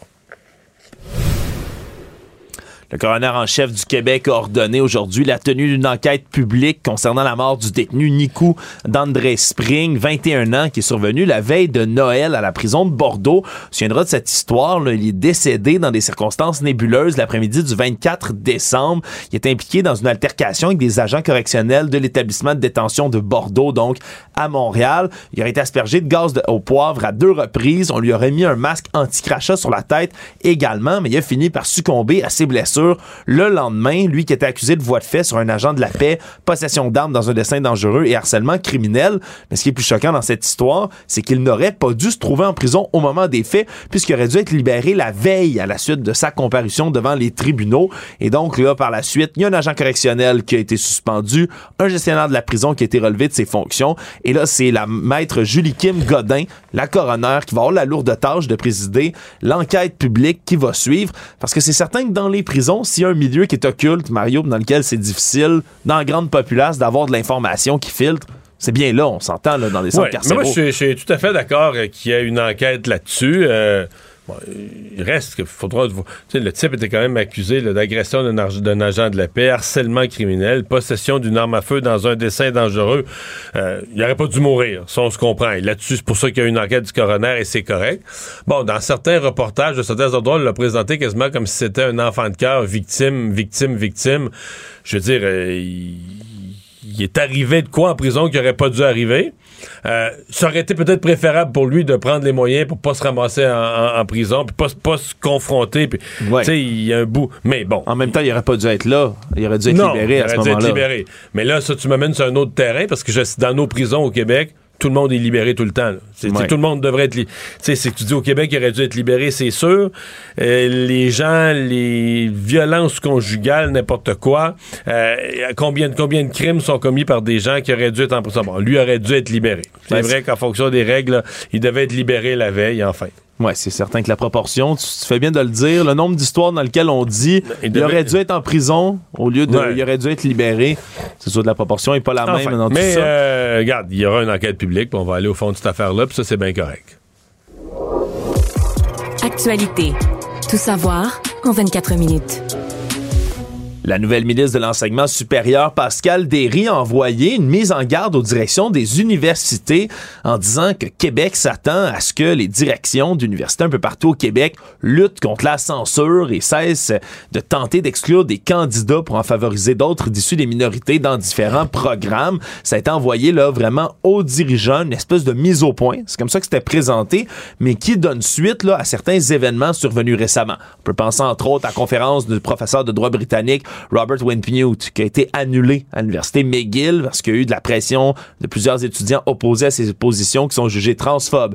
Il y a également l'université Laval, on remonte un peu plus loin l'année dernière, où il y avait une certaine controverse appelée l'exclusion d'hommes blancs qui a été apprise dans le processus d'embauche pour des postes de recherche, parce que tout ça suit les exigences de équité, diversité, inclusion des programmes de chaire de recherche du Canada. Or, ce qu'on dit, c'est comme ça, c'est fixé par le gouvernement fédéral, mais après ça, c'est plus difficile ici au Québec de tenter d'y déroger si on veut les dites subventions dans la recherche universitaire. Et donc, on a demandé aussi dans cette lettre, c'est ce qu'on apprend du côté de Pascal Derry, demander aux scientifiques en chef du Québec de revoir la grille d'évaluation pour l'attribution des fonds de recherche du Québec pour que ces critères mis en place par Équité, Diversité, Inclusion Canada, mais ben, ça soit plus prédominant mais complémentaire dans le genre d'embauche. Est-ce qu'il est trop tard pour euh, pour Pascal Derry selon toi d'intervenir comme ça? Est-ce qu'on a bien fait de réfléchir avant d'agir? Écoute, c'est une nouvelle ministre euh, qui vient d'arriver en poste. Euh, plutôt que d'intervenir à la pièce à chaque fois, elle a laissé s'accumuler quelques documents, puis elle a fait une espèce d'intervention plus majeure. C'est une bonne intervention. Est-ce qu'il est trop tard? Je, vais enlever le trop. Il est tard. Il est tard. Il est tard. Il est jamais, comme on dit, il est jamais trop tard pour bien faire. Mais en même temps, ça se passe dans le monde universitaire. C'est pas comme des décisions qui se prennent à tous les jours non plus. C'est des grandes orientations. Donc là, à ce moment-ci, elle elle met pied à terre. Mais je veux dire, soyons réalistes, ça gagnera pas, là. Le mouvement woke, euh, c'est un ouragan qui bouffe toutes les universités d'Amérique du Nord. Il y a un petit peu de résistance dans les universités francophones au Québec parce que le mouvement woke, c'est la, fin de la défense du français puis tout ça, puis ça amène une certaine résistance au Québec. Mais je pense pas que c'est Pascal Derry qui va arrêter ça. Là.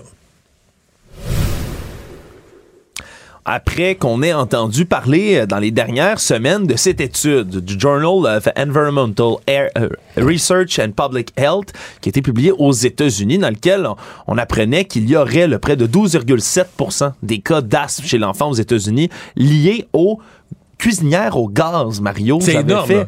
Ouais. Ça veut dire qu'un enfant asthmatique sur huit il ça serait causé par la cuisinière. Il ne l'est pas vraiment. Il l'est, il l'est devenu et ses symptômes sont, sont, manifestés parce qu'il y a une cuisinière au gaz chez eux. Exactement. Et là, ben, ça se rend jusqu'à chez nous. C'est autour de médecins de groupes de pression environnementaux ici de demander au gouvernement le goût d'interdire les cuisinières au gaz en raison justement de ces risques de santé. Il y a l'Association québécoise des médecins pour l'environnement, entre autres, là, qui veut vraiment qu'on qu'on cesse de vendre, d'acheter des cuisinières au gaz un peu partout au Québec et c'est pas nouveau là, dans les dernières années. Il y a des villes américaines, New York, Los Angeles, qui ont adopté des législations justement là, pour qu'on puisse pas avoir de branchement d'équipements au gaz dans les nouveaux bâtiments. La Californie est devenue le premier État américain aussi l'automne dernier à interdire la vente d'équipements de chauffage au gaz dès 2030. Et là, on veut qu'on fasse un tout petit peu la même chose ici au Québec. Ce qu'on déplore aussi, c'est que les, euh, la population n'est pas vraiment informée ben, par les fabricants et les vendeurs. C'est beaucoup ça. C'est ce que les fabricants devraient parler des émanations parce que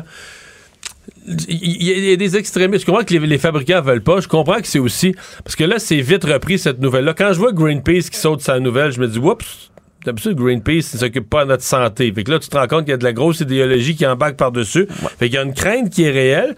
Mais moi, j'ai essayé de savoir, quand tu as une bonne hotte, là, oui, qui permet une bonne Mettons pas d'enfants à la maison, puis une bonne hotte, une solide hotte qui tire, pour vrai, pas une petite affaire, mais est-ce que euh, est-ce qu'il y a quand même un risque?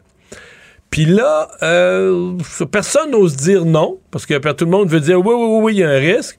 Mais en même temps, j'entends entre les lignes qu'il est beaucoup, beaucoup, beaucoup moindre. si tu sors l'air, euh, bon, si tu sors, je veux dire, les gaz avec une hotte, Mais est-ce que ça vaut la peine? Moi, j'en ai pas de cuisinière au gaz, je suis mal placé pour, pour parler. Si j'en avais une, est-ce que ça m'énerverait? Est-ce que ça me stresserait? On dit que c'est à peu près comme être en présence d'un fumeur, donc il y a Ouais. vraiment des émanations. On veut pas aller chercher non plus les cuisinières au gaz, là, des gens qui en ont déjà, entendons-nous. Si on veut faire une législation comme celle-là, c'est pas d'aller les arracher du mur de votre Non, maison. mais C'est vraiment de mais mettons la CSST, euh, dans les, parce qu'il y a des restaurants là, où euh, tout est au gaz. En fait, Ouais, euh, en fait, c'est même très populaire dans les restaurants d'avoir le plus possible au gaz.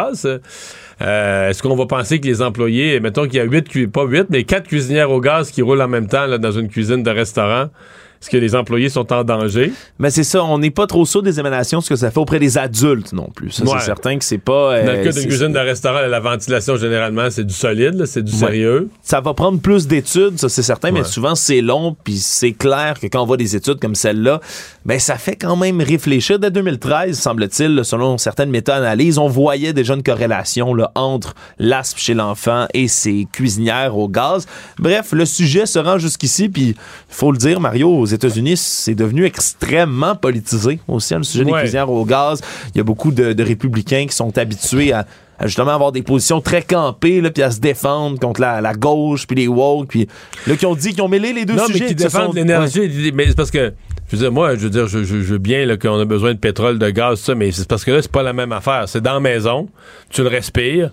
Euh, je veux savoir, pour vraiment, je veux, je veux savoir la vérité. Là. Si tu dangereux, si tu pas. Ben, Marc, je dis ça, j'en ai pas. J'en ai pas, que ça me concentre pas de dire. Mais les seuls moments que j'utilise des cuisinières au gaz, c'est dans les camps de pêche. Oui, ça c'est Où il vrai. n'y a pas d'électricité. Fait que si on n'a pas de gaz, on va manger froid. Il y a des endroits où c'est assez nécessaire, je suis d'accord avec ça, Mario. Mais c'est vrai, par contre, c'est une autre chose qu'il faut reconnaître, puis même chez les détracteurs qui veulent que ces législations-là soient appliquées ici au Québec, c'est vraiment moins pire chez nous, par exemple, qu'aux États-Unis, cette proportion de gens qui utilisent des cuisinières au gaz, entre autres grâce à notre hydroélectricité ici au Québec. Je sais pas c'est quoi le pourcentage des, des ménages qui ont une cuisinière au gaz. C'est pas si élevé que ça chez nous. C'est une excellente question, Mario, parce que ça prend des installations, puis une cuisinière au gaz, tu peux pas avoir ça dans un appartement à Montréal, vraiment, là, je te dirais non, Non. plus. Là. Tu peux Parce qu'il y a les quartiers bleus. C'est beaucoup dans les quartiers bleus. Les quartiers Exact. où le gaz naturel passe, là, Ouais, comme un service euh, sur la rue. Ouais, ça, ça sera à voir, Mario. Il y y, a plus de questions Parce que que de si réponses. pas dans un quartier bleu, puis j'en connais qui ont ça, là, mais c'est parce que tu as en arrière de la maison une grosse gros réservoir de propane. Ton réservoir personnel, t'as ton gros réservoir de propane, puis ils viennent le remplir. puis- Oui, exact. Donc, c'est pas, c'est pas tout le monde qui peut euh, bénéficier de ces installations-là, disons-le. Mais c'est intéressant quand même, là, comme je dis, pas mal plus de questions que de réponses en ce moment là, sur les cuisinières au gaz. Mais la question est lancée. On verra si le gouvernement décidera de réagir. Tout savoir en 24 minutes. Ben, parlant du seuil de ce qui est bon pour la santé ou ce qui ne l'est pas, Mario, autre étude euh, qui est assez frappante ce matin, commandée par Santé Canada auprès du Centre canadien sur les dépendances et l'usage de substances, qui a été chargé de revoir les lignes directrices sur la consommation d'alcool. Et là, le rapport qui a été dévoilé, ben, on dit que finalement, il n'y a pas de consommation d'alcool, peu importe la, quantité la- qui est bonne. La seule consommation sécuritaire, c'est zéro. Exactement, c'est l'abstinence, Mario, Voilà. complètement d'alcool qui est le seul barème sécuritaire. Et donc, on a fait une revue exhaustive de toute la littérature scientifique au sujet de la consommation d'alcool. Et alors qu'avant, ce qu'on disait, c'était, ben, pour les femmes, deux verres standards par jour, 10 par semaine, trois verres pour les hommes, jusqu'à 15 par semaine. Là, ce qu'on propose maintenant de faire, c'est d'avoir un continuum de risques. C'est ce qu'on dit, c'est comme entre 1 à 2 verres par semaine, c'est votre risque faible. Déjà là, il y a déjà un risque. Mais au troisième verre par semaine, on n'est plus dans le risque faible. On est déjà dans le risque dit modéré. Modéré 3 à 6 et en haut de 6, Mario, 7 verres standard ou plus, risque de plus en plus élevé, dit-on. Moi, j'ai regardé ça de près. Moi aussi. Et selon ce tableau-là, je suis déjà décédé. Oui? À, la- Moi aussi. Moi aussi, c'est drôle, j'ai moins, à mon âge, à mon âge, basé sur ce tableau, je suis à l'heure où on se parle, je suis déjà décédé. Risque très élevé pendant au-dessus de pendant au-dessus de 40 ans, voilà. Non, mais vraiment, c'est c'est certain là, que on, on rigole, toi et moi, Mario, on s'entend que les, les gens ne vont pas, vous n'allez pas décéder si vous avez une consommation qui est plus élevée que ça, là, immédiatement dans la prochaine minute. Ce qu'on comprend, c'est que ça augmente les risques de développer augmentations de risques, ouais, de Voilà. certains cancers, entre autres. maladie de foie également, ça, c'est Le foie, c'est ça, j'y crois. Eux, là, là parce que là, il y, a une- il y a une espèce de retour du balancier. Il y avait eu quand même plusieurs études là, faites par des, euh, des, gens, des gens sérieux sur la médecine du cœur, sur euh, le, Le vin, vin rouge. rouge. là. Mais là, eux, veulent plus parler de ça. Le vin rouge, c'est mauvais. Toute forme d'alcool, c'est tout mauvais.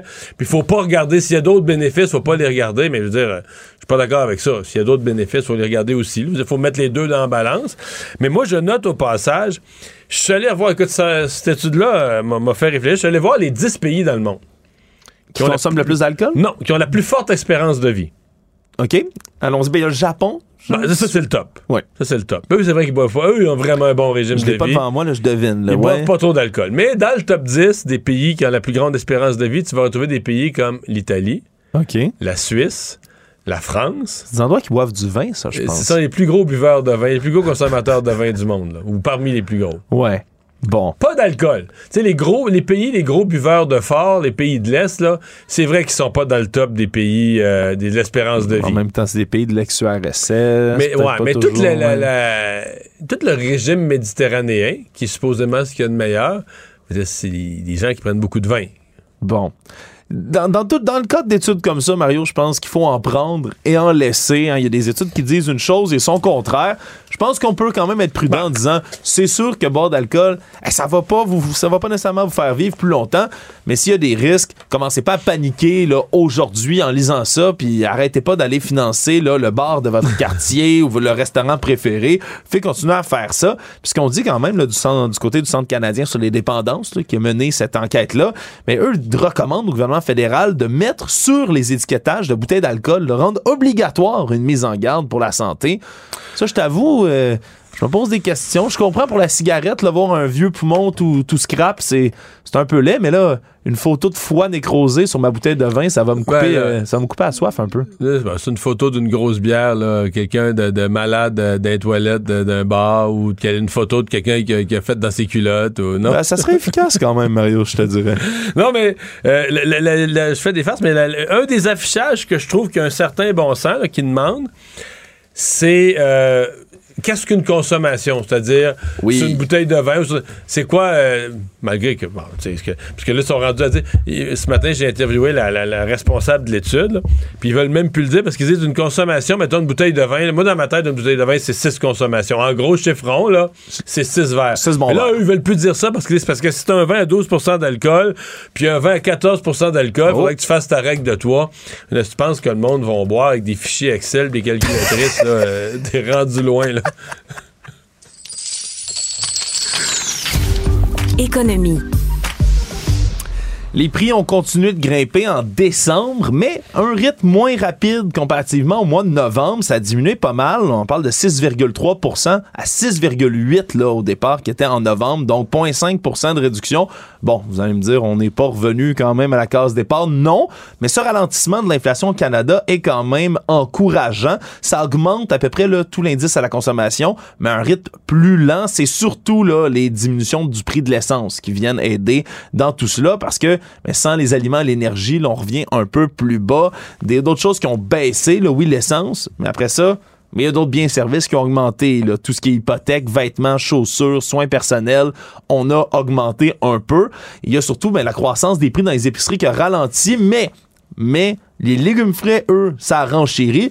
Mais surtout, on pourrait voir bientôt, Mario, là, c'est la fin du gel des prix en épicerie qui devrait arriver d'ici le mois de février. Donc, il y a pas mal de prix, là, près de 1500 produits qui avaient été gelés dans certaines Ça, c'est le groupe bannières. Loblaw qui avait promis ça. Puis les autres compagnies avaient dit, ben, euh, Loblaw fait un peu de, de- du, du spectacle avec ça, mais c'est une période de l'année où généralement on n'augmente pas les prix. Oui, c'est ce qu'il Mais disait. là, parce- fini cette période de l'année-là. Ouais, c'est ça. La période de l'année, elle va finir au mois de février. Donc, on pourra en voir là, plusieurs de ces augmentations. Puis du côté du groupe Métro, on dit là, que les demandes là, des fournisseurs d'augmentation de prix sont beaucoup, beaucoup plus importantes que par le passé. Donc, on- ça pourrait frapper assez fort bientôt dans les épiceries. Donc, c'est encourageant cette inflation, mais.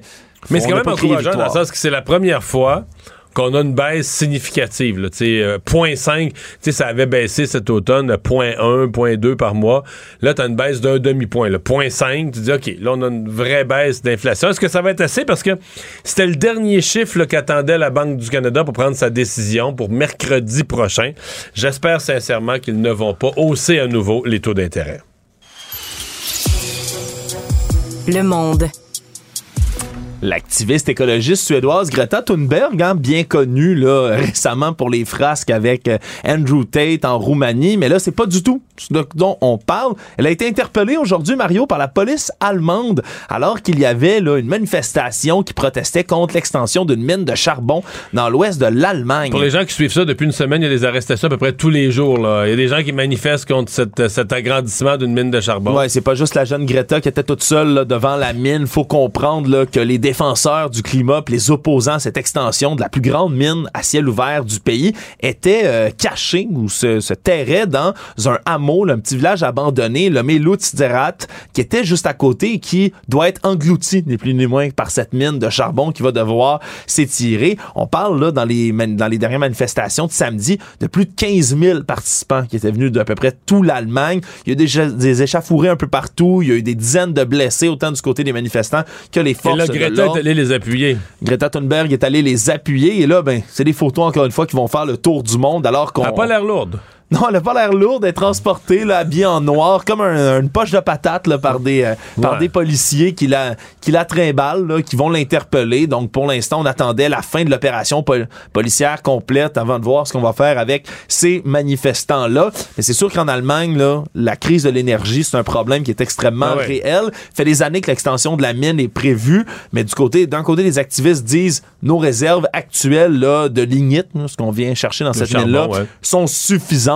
Mais de l'un autre côté, l'Allemagne a peur de pas être capable d'avoir une sécurité énergétique suffisante quand on coupe le gaz russe qui doit venir. Exact. Non, C'est vraiment le gaz russe qui met une pression là-dessus.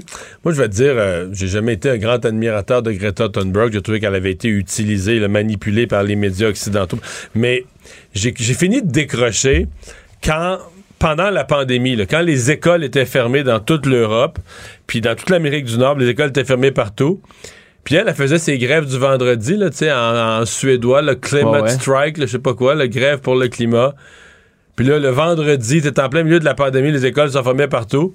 Puis là, elle était avec sa pancarte de grève, tu dis, OK, ça c'est brillant. Là, les enfants de partout peuvent plus s'éduquer, mais toi, ce que tu penses, c'est de dire que toi, tu, s'il y avait de l'école, ta grève serait plus importante que l'ensemble des enfants aillent à l'école.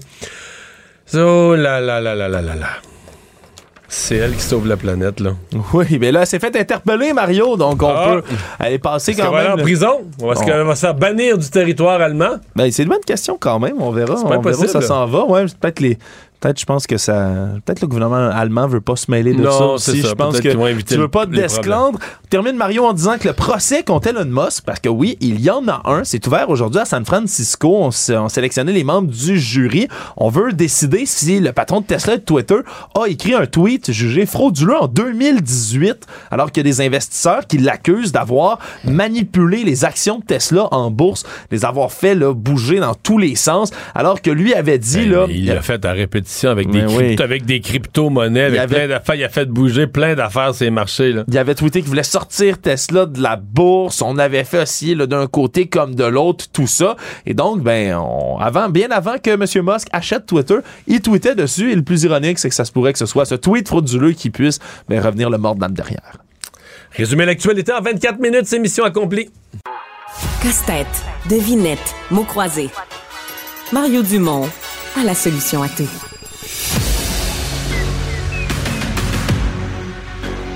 Emmanuel Latraverse. J'ai pas de problème philosophique avec ça. Mario Dumont. Est-ce que je peux me permettre une autre réflexion? La rencontre. Ça passe comme une lettre à la poste. Il se retrouve à enfoncer des portes ouvertes. là. La rencontre Latraverse Dumont. Bonjour Emmanuel. Bonjour. Alors, euh, ben, différentes décisions. On a tassé, on a mis de côté la chef des urgences à Maisonneuve-Rosemont. On a nommé une conciliatrice pour essayer de rapprocher les partis, les, patrons du syndicat des infirmières. Euh, on va détourner, là, les, pour baisser la pression sur l'urgence, on va détourner des ambulances, amener moins d'ambulances à Maisonneuve-Rosemont. Est-ce que tu as l'impression que le ministre Dubé a commencé à éteindre le feu? Ben, il a commencé à éteindre le feu. Il y a beaucoup de choses hein, qui sont mélangées dans cette crise-là. Moi, tu vois, sur l'idée que ça prend, c'est un sit-in des infirmières pour se rendre compte qu'à un moment donné, il faut commencer à détourner des ambulances de cet hôpital-là qui est au-delà de la surcapacité. J'ai de la misère à comprendre pourquoi on ne l'a pas fait avant. Euh, en même temps, moi, j'ai un immense problème avec l'idée de sur un conflit de climat de travail parce qu'on n'aime pas la chef d'équipe de prendre les patients en otage. Euh, J'ose pas imaginer que des médecins osent faire la même chose. La réaction serait pas la même. Et euh, moi, je vois là-dedans des tactiques euh, qui me rendent très, très, très, très mal à l'aise dans la stratégie qu'emploie euh, la FIC et le syndicat dans son bras de fer autour des conditions de travail avec le gouvernement. Ouais. Ben, ouais. Parce que euh, je comprends que c'est. Ça peut pas être juste ça. Il y a le temps supplémentaire obligatoire utilisé massivement. Mais si on a fait tout ce chiard-là parce qu'on n'aimait pas euh, la face, l'attitude ou l'approche d'une personne, d'une cadre, là, ça n'a pas d'allure. Mais c'est parce qu'il y a plein d'affaires qui sont mélangées là. C'est parce que c'est un vieil hôpital qui est vétus. Les conditions de travail sont difficiles. Euh, il y a un niveau de désorganisation assez avancé, semble-t-il, et des postes qu'on n'est pas capable de combler. Alors, tu vas demander à un gestionnaire de faire des horaires s'il manque 40% du personnel nécessaire en tout temps pour opérer la, nuit. Donc, il y, a, un cercle vicieux là-dedans. Là. Puis, je le comprends. Mais moi, l'idée qu'on se mette à annoncer à quelques heures d'avis qu'on va refuser euh, de travailler, puis qu'on réclame, on exige de fermer l'urgence au complet et de sortir les patients pour les envoyer dans d'autres hôpitaux, parce que c'est ça la demande initiale, à laquelle le gouvernement, le PDG a refusé. Il a une séculotte, écoutez, c'est terminé, là. Plus qu'on exige la démission et le départ d'une gestionnaire, moi, je trouve qu'il y a là-dedans une, une, une approche de prise en otage du système. Ben, en fait, il y en a combien d'autres qui vont le faire? Ceux qui n'aiment pas leur ben, patron, qui n'aiment pas ci, qui n'aiment pas ça, qui n'aiment pas le fonctionnement dans, dans, l'hôpital. Il y en a combien d'autres qui vont prendre tout le monde en otage puis qui vont euh, dire nous, on, on traite plus les patients. Ça marche en plus. Puis le problème, c'est que ça marche. Le, le ministre a nommé une, une conciliatrice. On va trouver d'autres solutions. Donc, si à chaque fois que tu fais ça, ça fonctionne, ben, le gouvernement, puis je, blâme pas le, ministre Dubé pour la façon dont il a géré ça aujourd'hui. Je pense qu'il a, essayé de naviguer le plus finement possible en laissant la responsabilité au PDG de gérer le problème, puis en proposant des solutions, tu Donc, en restant dans le niveau macro. Mais en même temps, la réalité, c'est quand même que depuis un an, on commence à être habitué à plus qu'un an, un an et demi. On est habitué à ces bras de fer-là. Rappelle-toi le milliard de dollars que le gouvernement a mis sur la table pour qu'il y ait des postes à temps complet, pour augmenter la main-d'œuvre. Et à chaque fois, euh, le gouvernement finit par semi-céder, puis ça donne raison, moi, je pense, à cette radicalisation du climat de travail. Là. Puis on est dans une séance, un blitz de négociation, de convention collective qui s'annonce difficile. Moi, je trouve que ça augure bien mal pour l'hiver. C'est ça qui est inquiétant. Ouais. Euh, par ailleurs, ben, pour régler tous les problèmes en santé, on le dit, on le répète, ça va certainement aussi, euh, pas juste prendre de l'argent, mais ça va aussi prendre un peu euh, d'argent. L'entente espérée avec le gouvernement fédéral, est-ce qu'elle est soudain possible? Mais là, c'est intéressant parce que est-ce qu'on joue bon cop, bad cop ou est-ce qu'on souffle le chaud et le froid? Hier, le message, c'était qu'on était au bord d'une entente. Euh, même le premier ministre Scott Moe, là, qui n'est pas un ardent partisan de M. Trudeau, là, était en entrevue. Il disait oui, je suis confiant, on est proche d'une entente, euh, etc. Euh, on fait circuler je l'avais même évoqué la semaine dernière, l'idée que le gouvernement, son package est prêt, qu'on veut juste entériner ça lors de la rencontre du Conseil des ministres à Hamilton la semaine prochaine, qu'on voudra une date à la mi-février. Là, tout d'un coup, M. Duclos est en point de presse à l'île du Prince-Édouard aujourd'hui. Puis là, il prend une grosse chaudière d'eau glacée, là, puis chou! Écoutez, faut pas s'exciter. Il reste énormément de travail à faire. On est et il met les deux pieds sur le frein. Mais là, est-ce qu'il y a une rencontre des premiers ministres qui est officiellement convoquée? Elle n'est pas officiellement convoquée. Elle est dans l'air. Elle est dans l'air.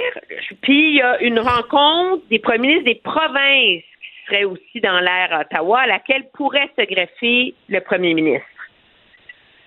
On est comme dans une dans une joute là où c'est sûr que ça bouge. Puis je pense qu'objectivement là, c'est c'est ce qui intéresse les gens là, c'est qu'on a arrêté de scraper le chignon là, puis qu'on cherche des solutions, on cherche une entente, l'argent est dans le budget pour le gouvernement fédéral. Mais moi, je te pose une question. Prends le problème de l'autre côté. Il y a eu une entente à la mi-février. OK? Le gouvernement Legault est dans un bras de fer important dans ses négociations avec les syndicats de la santé. Une partie de ces bras de fer-là, d'après ce que j'en comprends, puis c'est, lié aussi à la difficulté de recruter et de combler les postes à temps plein, c'est toute la notion de quand est-ce que tu es en temps supplémentaire à temps double, quand est-ce que tu es à temps et demi. Donc, il y a toute une question d'argent, de financement là, autour des salaires, des infirmières et de tout le reste. Monsieur Legault, il débarque à Ottawa, puis il rentre à la maison avec, je sais pas, moi, un milliard, un milliard et demi, ou, tu sais, l'an prochain en poche, là, pour le réseau de la santé, là. Est-ce que ça vient complètement compliquer la réorganisation? Parce qu'il y a une époque où on a. Ouais, mais c'est pas de l'argent, c'est pas de l'argent qu'ils veulent les, les, les syndicats d'infirmières, c'est des meilleures conditions de travail, c'est pas de l'argent. Et ça changera rien. Non, c'est sûr. Ben, c'est ça qu'ils ont dit? Où on a... Quoi? Yeah. Moi, je suis de ceux qui pensent que si on payait mieux les infirmières à la hauteur de la responsabilité qu'ils ont, peut-être qu'ils seraient plus tentés de travailler plus d'heures et de pas être dans des postes à temps partiel il y, y, a tout un service là-dedans, mais ceci étant dit, il y a une époque où on a hurlé à mort parce que l'argent d'Ottawa avait servi à payer des augmentations de salaire aux médecins. Ça, c'était écœurant. Hmm? Mm-hmm. Mais là, est-ce qu'on va se retrouver dans un contexte où l'argent d'Ottawa va servir de justification à augmenter le salaire des infirmières et de tout le reste du personnel de la santé? Je ne sais pas mais je pose la question. Mettons que le timing est pas bon pour le gouvernement Legault dans le contexte de ces négociations parce que je, je, suis de ceux qui croient que c'est pas seulement une question de salaire, la réorganisation de la santé. Il y a une réflexion beaucoup plus lourde à avoir autour du fait que comment on paye un réseau de la santé qui non seulement coûte plus cher parce que la population vieillit, mais coûte plus cher parce que la science avance. Il y a des cancers dont le monde mourait il y a 5, 6, 7, 8 ans qu'on réussit à guérir, mais on les soigne, ces, ces cancers-là. ça, ça, ça, ça, coûte de l'argent de deux façons. Ça coûte de l'argent à les soigner. Souvent, c'est des traitements très dispendieux. Mais toutes ces personnes qui survivent, puis je veux dire, c'est une bonne chose. si, moi, si demain j'étais malade, moi, je veux survivre. Mais toutes ces personnes qui survivent à des maladies graves, qui décédaient autrefois, ça reste des personnes aux santé fragiles. Ça reste des gens qui, que leur système a été affecté, etc. Donc, c'est le genre de personnes qui vont peut-être revenir à l'hôpital pour un épisode d'influenza ou, tu sais, ça reste des santé fragiles. Donc, des gens dans la société âgés, avec des santé fragiles parce qu'ils ont survécu à des maladies graves grâce au miracle de la médecine on en a plein, on n'a jamais autant eu, là. Mais oui, alors la réflexion sur le financement de la santé dépasse largement les défis ponctuels qu'il y a en ce moment dans le réseau de la santé. Ça dépasse la question des conditions de travail et du salaire des infirmières, même si c'est pas une question de salaire, c'est juste une question de conditions de travail. Mais inévitablement, s'il y a une entente à la mi-février avec Ottawa, ça va être un sacré casse-tête pour la ministre Sonia Lebel qui est assise avec la fille l'autre bord de la table. Merci, Emmanuel. Au revoir.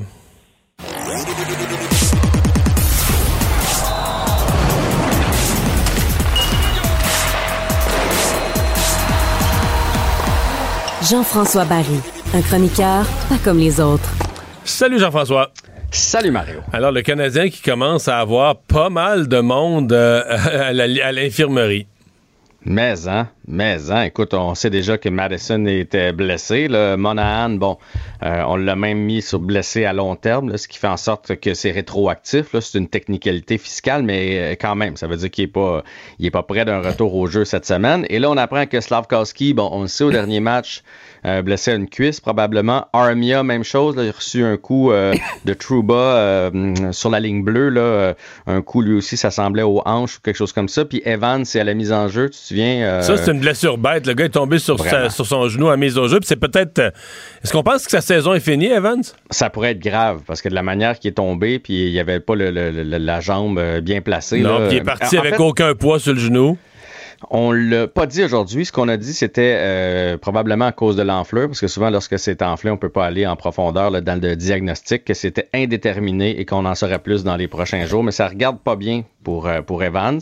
Puis euh, Slavkowski et Armia, ben, on verra. Mais ce, que ça fait, c'est que Raphaël Harvey-Pinard a été rappelé. Rem Petlik a été rappelé aussi. Tu te souviendras qu'on avait déjà Yessi Ilonen qui était, qui était rappelé. Donc, ça nous donne un alignement qui a l'air de ça. Caulfield, Suzuki, Ilonen sur la première ligne. On en a déjà parlé ensemble. Ilonen sur le premier trio. Les équipes en santé font pas passer un, joueur de, de la Ligue américaine au premier trio. Hein. Ouais. Des, des, estrades au power play, puis ces affaires-là, là, on voit pas ça ailleurs. Remarque, je trouve qu'il joue bien. Ilonen. Euh, il appartient à la Ligue nationale un jour sur une chaise. Est-ce que sa chaise, c'est d'être sur le premier trio? Je suis pas certain. Le deuxième, Anderson, Dak et Hoffman. Dadonov, Dvorak et Drouin s'il est en mesure de jouer, puisque lui, il devrait jouer, mais il y a quand même un petit point d'interrogation à côté de son nom. Et Petzetta, Petlik et Raphaël Harvey-Pinard sur la quatrième ligne. On va avoir besoin de Samuel Montambeau en grande, grande forme ce soir devant le filet du Canadien, parce que tu sais que les Jets, euh, ça va bien. Oui. Oui, oui. Autant, autant eux autres, l'année passée, allaient nulle part. Changement d'entraîneur, on a su pourquoi finalement Paul Morris avait quitté. Euh, c'était juste un mauvais vestiaire. Il réussissait pas à prendre le contrôle de ce vestiaire-là. On a fait quelques modifications. Et là, sont 59 points en 44 matchs. Et euh, on les voit pas souvent. Je suis allé voir un peu leur compteur, surtout pour Pierre-Luc Dubois. Parce que tu sais que Pierre-Luc Dubois a annoncé ses couleurs. Il a signé seulement un an et pas convaincu de vouloir rester à Winnipeg à long terme. Et lui, il l'a dit, qu'il rêvait de porter le chandail du Canadien. Il rêve de jouer au Centre Bell. C'est rare venant d'un Québécois. Il y a 49 points en 44 matchs, 20 buts, 29 passes, 12 buts en égalité numérique, 8 buts en avantage numérique. Euh, à travers ça, il y a 40 minutes de pénalité, 6 et 3. Le prends-tu? Mais lui, c'est un agent libre, là, à la fin de la ben, saison. Ou c'est un échange qu'il faut que tu fasses? En fait, ils peuvent encore le signer, une espèce de, contrat euh, pont, ou appelle ça comme tu veux, l'an prochain, pour une autre saison. Et après ça, il va devenir joueur autonome. Il y a 24 ans. Mais les Jets vont savoir s'il ne veut pas signer à long terme encore, s'il demande encore juste un an l'année prochaine. Et là, je pense que ça dit tout. Fait que tant qu'elle perd pour rien, au pire, ils vont le signer pour une année puis ils vont l'échanger ou ils vont l'échanger tout de suite à une équipe qui, pourrait s'entendre avec du bois à long terme. Et ça coûterait quoi? C'est ça, c'est ça la vraie question. Un, un jeune c'est sûr qu'ils vont demander un prospect. Il y a 24 ans. Fait qu'un jeune défenseur, on en a quand même beaucoup de jeunes euh, défenseurs. Goulet, Harris. Peut pas laisser aller Goulet. Le Goulet, c'est un carrière de l'avenir. C'est impossible de laisser aller Goulet. Impossible. Harris, Barron, Logan Mayou. Toi, tu le fais-tu, Logan Mayou? Tu le fais-tu? Moi, je le fais demain matin, Logan Mayou, parce que je pense qu'il serait beaucoup plus tranquille à Winnipeg. pour, pour lui, là, humainement. Même si tout le monde dit, et les séquences qu'on voit de lui, ça a l'air d'être un brillant défenseur. Je pense que dans la marmite à Montréal, ce serait pas une bonne idée. Mais je te pose une autre question. Mettons qu'ils disent, parfait, euh, Justin Barron, on n'est pas sûr s'il va s'établir dans la Ligue nationale, mais mettons Justin Barron et euh, le premier choix qui, appartient aux Panthers que vous avez euh, réussi à avoir dans la transaction de Cherub. Ah, tu peux pas même, même avec une chance d'avoir une chance d'avoir Connor David. Connor Bedard. Connor Bedard, hey, je sais pas. en train de mélanger Connor McDavid. Non, non, non, mais Connor Bedard, écoute, je, je, Parce que là, si tu joues là, t'es rendu au casino. Parce que c'est pas Connor Bedard, c'est 5% ou 8% ou 7% d'avoir des chances. Est-ce que tu mets ces 7 %-là pour aller chercher un joueur? mais je parle, je parle pas de notre choix à nous. Notre choix à nous, là, on devrait finir dans la cave, donc c'est 7% mais on a aussi le choix des Panthers. Non, non, mais non, non, non, le choix du Canadien, ça va être 11-12% En tout cas, il va être quand même assez élevé. Mais le choix des Panthers, pour l'instant, c'est 3 ah, C'est juste 3 Moi, je le mettais trop gros. Je le gonflais un peu. Je le comprends bien que c'est le choix des Panthers. Mais c'est quand même. Euh, t'as quand même une chance. Je dis, comme euh, sinon. Mais c'est là que t'es au casino. Parce que là, tu joues avec des pourcentages. Tu joues même plus que des joueurs. Bref, ma question, le fais-tu? Mais j'aime ça, Pierre-Luc Dubois. Moi, je le ferais. Personnellement, je le ferais. Je veux dire, il n'y a rien qui nous garantit qu'avec le dixième choix total, on va avoir Connor Bedard ou quelque chose d'équivalent. Euh, Connor Bedard, il va avoir l'air de quoi dans la Ligue nationale? Oui, il est extraordinaire. Il fait juste 5 et 9. J'ai hâte de le voir contre. Alors que Dubois, il est établi dans la Ligue nationale. Dubois, là, on sait ce qu'il va donner. Euh, il est encore dans la fleur de l'âge. Là, à 24 ans, il peut nous donner encore 6 euh, à 8 c'est grosse saison. Il a envie de venir ici. C'est un Québécois. Je, ne donnerais pas notre premier choix à nous, parce que lui, lui, on a de très bonnes chances de repêcher haut. Mais celui des Panthers, moi, je, me laisserais tenter. OK. OK. Il y a du tennis? Il y a du tennis ce soir, donc euh, Chapovalov, euh, Bianca Rescue et Félix Auger-Aliassime euh, vont jouer ce soir. Ça risque d'être assez tard, par exemple. Il n'y a personne sur leur route là, qui pourrait être. Euh, c'est parce que là, on est rendu à demain matin à l'heure où ils vont jouer. On est rendu à demain matin ou demain après-midi en Australie. Là. Exact. Mais tu sais, vous pouvez alterner un peu entre le match du Canadien puis le tennis. logiquement, là, les trois, ça, ça, devrait passer. Il n'y a personne qui joue contre un, un adversaire qui est meilleur que lui, donc ça devrait passer. Mais on ne sait jamais là, quand on arrive dans les grands tournois comme ça. Est-ce qu'on parle de Brady? Est-ce qu'on parle de Tom Brady ah, qui a eu une soirée très, très, très difficile? Vraiment, vraiment difficile. Est-ce que c'est la fin? Tu penses, j'ai entendu son point de presse là, qui remerciait tout le monde à Tampa Bay. Ben, euh, il, était tellement gentil que les journalistes. Tu disais, hein? est-ce qu'il s'en va, est-ce qu'il s'en va avec eux la semaine de l'année prochaine? Ou est-ce qu'il s'en va ailleurs et il va être fin avec les journalistes de Tampa Bay? Moi, c'est plus la deuxième option. J'avais l'impression qu'il sait qu'il ne reviendra pas à Tampa Bay, ça c'est sûr, puis qu'il voulait laisser une belle carte de visite avant de partir. tout le monde le met à Las Vegas l'année prochaine. Une dernière saison à Las Vegas. Oui. Mais peut-il avoir une dernière bonne saison? Hier soir, il n'a pas été bon. C'est sûr que son équipe n'est pas balancée. Tu peux pas jouer avec aucun jeu au sol. Mais ses passes étaient vraiment affreuses. L'interception, là. Oui. Il s'était laid et il s'est fait laver. Hey, merci Jean-François. À demain. À demain. Il nage avec les mots des politiciens comme un poisson dans l'eau. Mario Dumont. Pour savoir et comprendre. Cube Radio.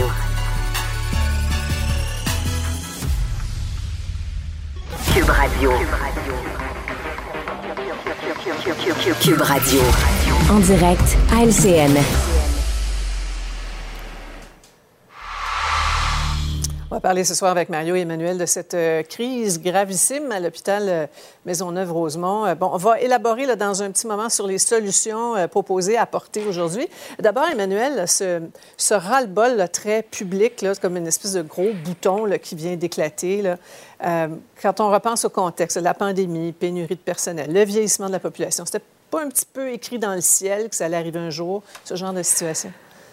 Oui, c'était surtout écrit dans le ciel que ça allait arriver un jour à cause des euh, relations euh, patronales, syndicales qui sont toujours aussi euh, toxiques, malsaines, mhm. tendues, trouvez le nom que vous voulez. Là. et ça, c'est une réalité. moi, je pense que il y a deux choses là-dedans. Il, y a un problème plus large en termes de relations de travail dans le réseau de la santé que le gouvernement, malgré la promesse d'une convention collective qui a amené plein d'améliorations en octobre 2021, n'a absolument pas réussi à régler. Mm. Par ailleurs, l'hôpital Maisonneuve-Rosemont incarne aussi un peu tout ce qui cloche dans le réseau euh, de la santé. Euh, euh, un hôpital vétuste, des postes non comblés, des relations de travail dysfonctionnelles. Moi, quand je regarde ça, cependant, je reste avec un immense malaise de voir qu'une équipe qui est tannée, qui en a ras-le-bol, réussit à obtenir la démission d'une gestionnaire qu'on n'aime pas, puis aussi à prendre en otage les patients en forçant la fermeture de l'urgence. Mais la réalité, c'est qu'il n'y a pas juste à Maisonneuve-Rosemont où ça va mal. Là. À Saint-Jérôme, l'urgence est en lambeaux. À Lakeshore, à la berge Pierre Boucher, il est où le prochain bris de service? Parce que cette histoire-là, c'est sûr que ça va faire des petits. Oui, puis on peut se demander, à euh, Mario, est-ce que le, ministre Dubé va passer son temps à faire le tour des, urgences où, ah. où, il y a un, problème? Mais Vincent Maricel le disait, on l'entendait plus tôt, hein, ça fait trois ans qu'il y a des problèmes dans la Maisonneuve-Rosemont, des bris de service, puis euh, enfin, tu en penses quoi, toi? Non, c'est un hôpital en difficulté, il n'y a pas de doute, mais je, suis très sensible à ce que vient de dire Emmanuel si on se rend compte que, bon, dans, plusieurs milieux de la santé, euh, il y a des problèmes, euh, il manque de personnel, les gens sont épuisés, si on se rend compte que le fait de de faire un sit-in, de dire on rentre pas, on rentre pas tel cadre de travail, ou on rentre mais on travaille pas, on refuse de travailler, si on se rend compte que ça attire l'attention, que personne n'est sanctionné, personne n'est puni, au contraire, on, met dehors le boss qu'on n'aime pas, on règle tous les problèmes, euh, ça va devenir euh, ingérable. Donc là, on a pris à part le cas de Maisonneuve-Rosemont. On s'entend que c'est un hôpital qui avait des défis extraordinairement compliqués c'est arrivé comme ça. Là, on a des débuts, rien de réglé, on a des débuts de solutions. On a tassé la personne, Mm. la cadre qui était problématique. On a nommé une conciliatrice. On semble nous dire tout à l'heure, le ministre euh, a dit sur Twitter que déjà, là, que la conciliatrice ferait des miracles, mais avait un peu rapproché les partis. Euh, on, Ouais. est, on a l'air content de penser que l'urgence va rester ouverte cette nuit, mais les problèmes sont loin d'être réglés à Maisonneuve-Rosemont. On est toujours en énorme déficit de, de- de- de personnel pour combler tous les quarts de travail. là. Oui. Alors, le ministre, ça, est intervenu, est allé faire son tour. Euh, la chef de service, vous le dites, euh, de problématique a été déplacée, médiateur qui est débarqué. On va écouter le, le PDG du CIUS responsable. La personne en question n'est pas responsable du fait qu'on reçoit plus de patients que notre capacité à traiter. Donc, la personne mérite d'être bien traitée, puis je ne veux pas personnaliser le débat, mais c'est certain que la relation avec l'équipe n'est pas là. Donc, on va réutiliser la personne, mais pas en relation directe avec l'équipe pour que tout le monde puisse y trouver son compte, là, puis qu'on soit capable d'aller de l'avant puis de travailler. Bon, alors à court terme, Emmanuel, on a comme semblé régler ce problème-là en particulier, mais Ouais, est-ce qu'on a mis un diachylon sur, sur la plaie, là? Mais oui, parce qu'objectivement, je pense que si on l'avait congédié ou tassé de manière plus virulente, il y aurait d'autres cadres euh, qui seraient partis là, à un moment donné. On- c'est- C'est malsain comme relation de travail, Sophie. On s'entend euh, là-dessus. Là. Moi, ce que je remarque cependant, c'est que le ministre Dubé tout le monde a évoqué hein, euh, le PDG en disant, les- et là je le cite, on est dans un climat où les infirmières travaillent plus qu'elles ne le veulent. Hein? Donc, on laisse entendre qu'on n'est pas dans des cas d'infirmières qui se font 95 heures par semaine. C'est des infirmières qui ont des postes à temps partiel, ça fait partie du problème. Il y a tout l'enjeu de la négociation de la nouvelle convention collective qui est là-dedans. Alors, M. Dubé marche sur des œufs. Là. Il veut pas débarquer puis dire ça n'a pas de bon sens, cette affaire-là, parce qu'il va, il va, il, il va faire exploser la situation. Mais il a voulu laisser ça entre les mains du PDG en lui donnant des ressources. Je te donne une conciliatrice. Je vais parler aux autres PDG pour t'aider un peu, mais c'est à toi de régler le problème, justement pour pas nourrir cette perception que le ministre de la Santé peut débarquer puis régler, éteindre Ouais. tous les feux dans tous les hôpitaux du Québec. Oui. Cela dit, Mario, il y, a, il y a plus de quoi? 80 000 infirmières au Québec, là? Euh, il ne manque pas d'effectifs. C'est- Le problème, c'est la distribution, c'est le TSO, c'est c'est toute la question de l'attirance vers le privé, la rétention dans le réseau public. Bon, il y a Mais- une multitude d'angles à cette Ouais. crise-là. là. Mais, mais en fait, c'est qu'on manque pas d'infirmières, on manque pas, on manque pas de personnes qui ont un diplôme en- d'infirmières dans leur poche. Ça, on en aurait assez. C'est qu'elles veulent pas travailler dans le réseau. Elles veulent pas travailler dans le réseau, surtout euh, dans les postes. là, tu sais. Euh, mais c'est pas dur à comprendre. Là. Tu sais, entre travailler, par exemple, deux jours, euh, de 8 à 5 dans une clinique privée, etc., puis travailler de nuit à l'urgence avec euh, ça déborde. Il y a des gens qui sont là depuis 22 Ouais. heures puis qui te crient après. Mais trois dire, jours de suite à 16 heures par jour, c'est quand ça n'a même... pas d'allure non plus travailler quelque 16 heures par jour. Ça Donc, il y a de des choses qui doivent être revues euh, dans la gestion, mais il va falloir retrouver. Euh, c'est curieux parce que les syndicats représentant ces employés, euh, si tu leur parles de privatisation, ils vont dire non, non, non, non, l'État, on veut. L'État, c'est le meilleur employeur. Puis quand c'est géré par l'État, ils passent leurs années, les syndicats, à dire que l'État, c'est le pire employeur qu'on peut pas avoir. Il va qu'on se décide, là. Enfin, au moins, l'urgence est, ouverte ce soir. On, verra ce qui va arriver dans les prochains jours. Je vais vous entendre un peu de temps sur euh, le climat de travail au Conseil de, ville de Trois-Rivières. Euh, le maire Lamarche qui prend une petite pause du climat malsain. Emmanuel, commentaire? Bien, moi, je trouve que ce qu'on semble, pr- premièrement, il semble que ce soit pas nouveau, là, ce problème de climat malsain au Ben non. conseil municipal de Trois-Rivières. Il y avait un problème même à l'époque du maire précédent. Mm-hmm. Il y a un bras de fer immense autour du développement d'une zone industrielle. Moi, j'ose espérer, je pense qu'il y a quelque chose de courageux dans le fait que le maire a décidé de prendre une pause. C'est comme donner un électrochoc à tout le monde, là, dire, écoutez, là, Ouais. tout le monde se calme, là, parce que moi, j'en peux plus. Mario? Je pense que c'est son ouais. espoir un peu. Ouais, je suis peut-être de la vieille ça? école, monsieur. Moi, personnellement, j'aime bien le maire Lamarche, sa personnalité, la façon dont il, a géré les choses à date. Mais là, moi, tu sais, quand ça brasse de dire, euh, moi, je prends du recul, moi, je m'en vais, écoute, t'es maire, t'es le boss, t'es le leader, c'est toi qui exerce la position de leadership. Euh, moi, dans ma tête à moi, quand ça brasse, tu restes au front, tu restes là. Si tu crois à tes affaires, tu le fais poliment, t'essayes d'accommoder, t'essayes de régler les affaires. Mais je veux dire, euh, tu sais, à la guerre, quand ça brasse, si le général s'en va, s'en va se réfugier, là, ça va pas bien, là. Bon, alors, on vous laisse aller prendre votre petit verre. Ah non, c'est bon, on n'a plus le droit. Non, alors, plus le droit. euh, à demain. Merci. Ah voilà, c'est ce qui complète euh, l'émission euh, d'aujourd'hui. Euh, j'espère que vous avez apprécié. je vous retrouve demain à 15h30. C'est Guillaume Lavoie qui s'en vient. Cube Radio.